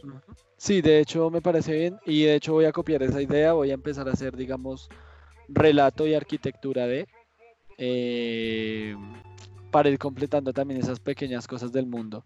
Yo creo que la próxima, la próxima semana, pues voy a hacer un relato nuevo, me voy a concentrar en este, lo que es el fin de semana. No creo que necesite echarle más de dos o tres días, eh, realmente. Pero, pero bueno, me voy a concentrar en este, ya después escribir el otro, que el otro, pues lo que te decía, no sé si lo voy a escribir de Maika, no sé si lo voy a escribir de, de Jane, a ver si Jane hace su primera aparición. Em, y pues ya me voy a concentrar también en arquitectura, se me hace muy importante porque sí implica mucho. Uno diría que no, pero la verdad implica muchísimo. Sí, no, es, es básicamente la cultura plasmada, lo que hay Tal en cual. arquitectura. Como, wow. Tal cual. ¿Qué te Entonces? ¿qué tal? Pregunta ahí antes de cerrar, ¿qué tal lo de los comentarios? Los comentarios, no las conversaciones. ¿Mejoró? ¿Empeoró? Las conversaciones mejoró, mejoró, mejoró. Sí, mejoró harto. Lo único que sería pues lo que darle un poquito de voz a algunos personajes, tal vez al personaje de Maur, que fue el que el único que noté eh, que le faltó realmente. Pero de resto mejoró, la verdad sí. em, lo, la- lo que vi, lo que te decía, la cuestión ya de la del, de la ubicación de tiempo del presente pasado. Y, ah, bueno, hay otra cosa que, hay una palabra que no me acuerdo cómo es el nombre, pero es que, pero pasa es cuando uno repite la misma palabra en la, en la misma oración. No, es otra palabra. No me acuerdo cómo es, pero una, una amiga que estudia lenguas me la dijo y me fascina esa palabra y se me olvidó. Pero digámosle redundancia. Entonces, digamos, hay una parte en la que tú escribes, que es la parte en la que eh, ella no entendía, en la que Siol no entendía, que era como, eh, Siol trataba de entender, pero no entendía. Y yo como, que como, guau, espere. Porque pues, digamos que para eso, lo que yo hago es que yo leo el relato en, en, yo leo lo que escribe en voz alta, porque en voz alta uno se da cuenta de esas chimbadas. Entonces, digamos, eso también. eh, de pronto un poquito más de variar el, el- vocabulario. Y ya, eso sería como lo que vi. Pero los, los diálogos ya muchísimo mejor. Se entienden hartísimo. Sí, hacía falta eso también. No, es que tener el Se computador avanza el computador. es bastante. sí. No, pues se notó con lo que escribiste, como que escribiste el, el relato, es como encarnizado. Y otra cosa es como, si, si ves que puedes escribir más, do it. O sea, hazlo tranquilo, yo lo voy a leer con toda la paciencia y con todo el tiempo del mundo, así sean 10 hojas. 10 hojas. Pero, pero si hay algunas cosas que dice como, ah, quiero, quiero, quiero ver más, quiero explorar más de esto, quiero saber qué pasó. y ese tipo de cosas locas. Pero pues son detalles muy pequeños de los cuales ahorita no me acuerdo, me pasó cuando estaba leyendo. Eh, entonces eso, también. Bueno, pues no, nada, eso. Ya acá muere, por lo que parece, acá termina. Sí, yo no tengo más comentarios por ahora. Cualquier comentario irá dirigido a la sala de administración en el chat de WhatsApp. Eh, pues eso, entonces quedamos para la otra semana, igual, un relato, algo de arquitectura. Algo de arquitectura. otro personaje. Y eso igual, si, si quieres escribir y te salen 10 páginas, 15 páginas, yo me las leo, eso no hay problema. Bueno. Pues ya estamos, eh, como que nos está gustando esto de, de escribir. Es interesante. Es interesante esto de escribir relatos cortos. Por ejemplo, por lo de Jules, o sea, yo ahora ya quiero explorar mucho de la parte de Jules, que te acuerdas que en algún momento me habías dicho que Jules podía ser un personaje muy importante, pero no en esta historia. Cuando te pase el libro. Yo creo que yo creo que va a llegar va a llegar ese momento en algún momento y pues eso. Ya lo veo, lo veo venir. Se ve, es que se ve, lo que te digo, se alcanza a ver, pero no sé qué es lo que va a ocurrir. Y creo que tú tampoco, y por eso es que no hay eso en el, en el relato. Que te falta como pensar qué es lo que Jules quiere. Es cierto, o sea, yo sé dónde estaba Jules en ese momento y sé dónde está Jules ahora, pero no sé cuál era su objetivo principal, porque lo mismo, o sea, su cabeza de cuando tenía 24 años ha cambiado a cuando tenía 80, 80 y pico, 100 y pico, que fue cuando ya empezó a escribir la historia de, de Arwin. Em, que eso es otra cosa, es bastante longevo. Em, y esas cosas locas. Entonces, pues también por eso es que de pronto no escribí la promesa, no escribí el objetivo principal, el objetivo claro del, del personaje, es porque no sabía para dónde quería ir. Y lo escribí tal cual como por escribirlo, que me gustó y que me salió, me, me gustó como me salió, sí, pero pues no busqué, en ese momento cuando lo, cuando lo empecé a escribir, no busqué un continuará, ¿me entiendes? Pensaba que iba a ser autoconclusivo, pero pues ahora ya no quiero que sea autoconclusivo y eso pues es básicamente lo que pasó, lo que veo que pasó. Se siente como un inicio, ¿sabes? Lo que te digo, se siente como un inicio y cuando se siente como un inicio, necesito más o necesito claro. más. De pronto... Un inicio, pero ¿de qué? Sí, de, de qué la historia. Lo que de pronto es o bien cambiarle el tono, puede ser como para que no se sienta como un inicio, y eso pues ya va a bajarle un poco el, el Ike, o hacer lo que sea. Igual hay tiempo, tenemos tiempo, vamos a escribir, y nada más. Muy fan de Jules. Ojalá no se muera haciendo una araña en algún momento. No, no, no, creo que se muera. Bueno, de pronto cuando es más bien, no sé. Lo pisan por error. Uf, eso sería doloroso parte parten una patica por error. Pero bueno, yo creo que cerremos. Sí, yo creo que ya igual ya, ya son dos horas, dos horas y pedacito, ¿no? No, no, no, de hecho nos faltan 50 segundos para dos horas. Apenas. Apenas, ya para, para, despedirnos. Qué belleza, qué hermoso, qué, qué cumplido sale. Esto sí es puntualidad infinita. Bueno, cualquier cosa estamos hablando por WhatsApp entonces.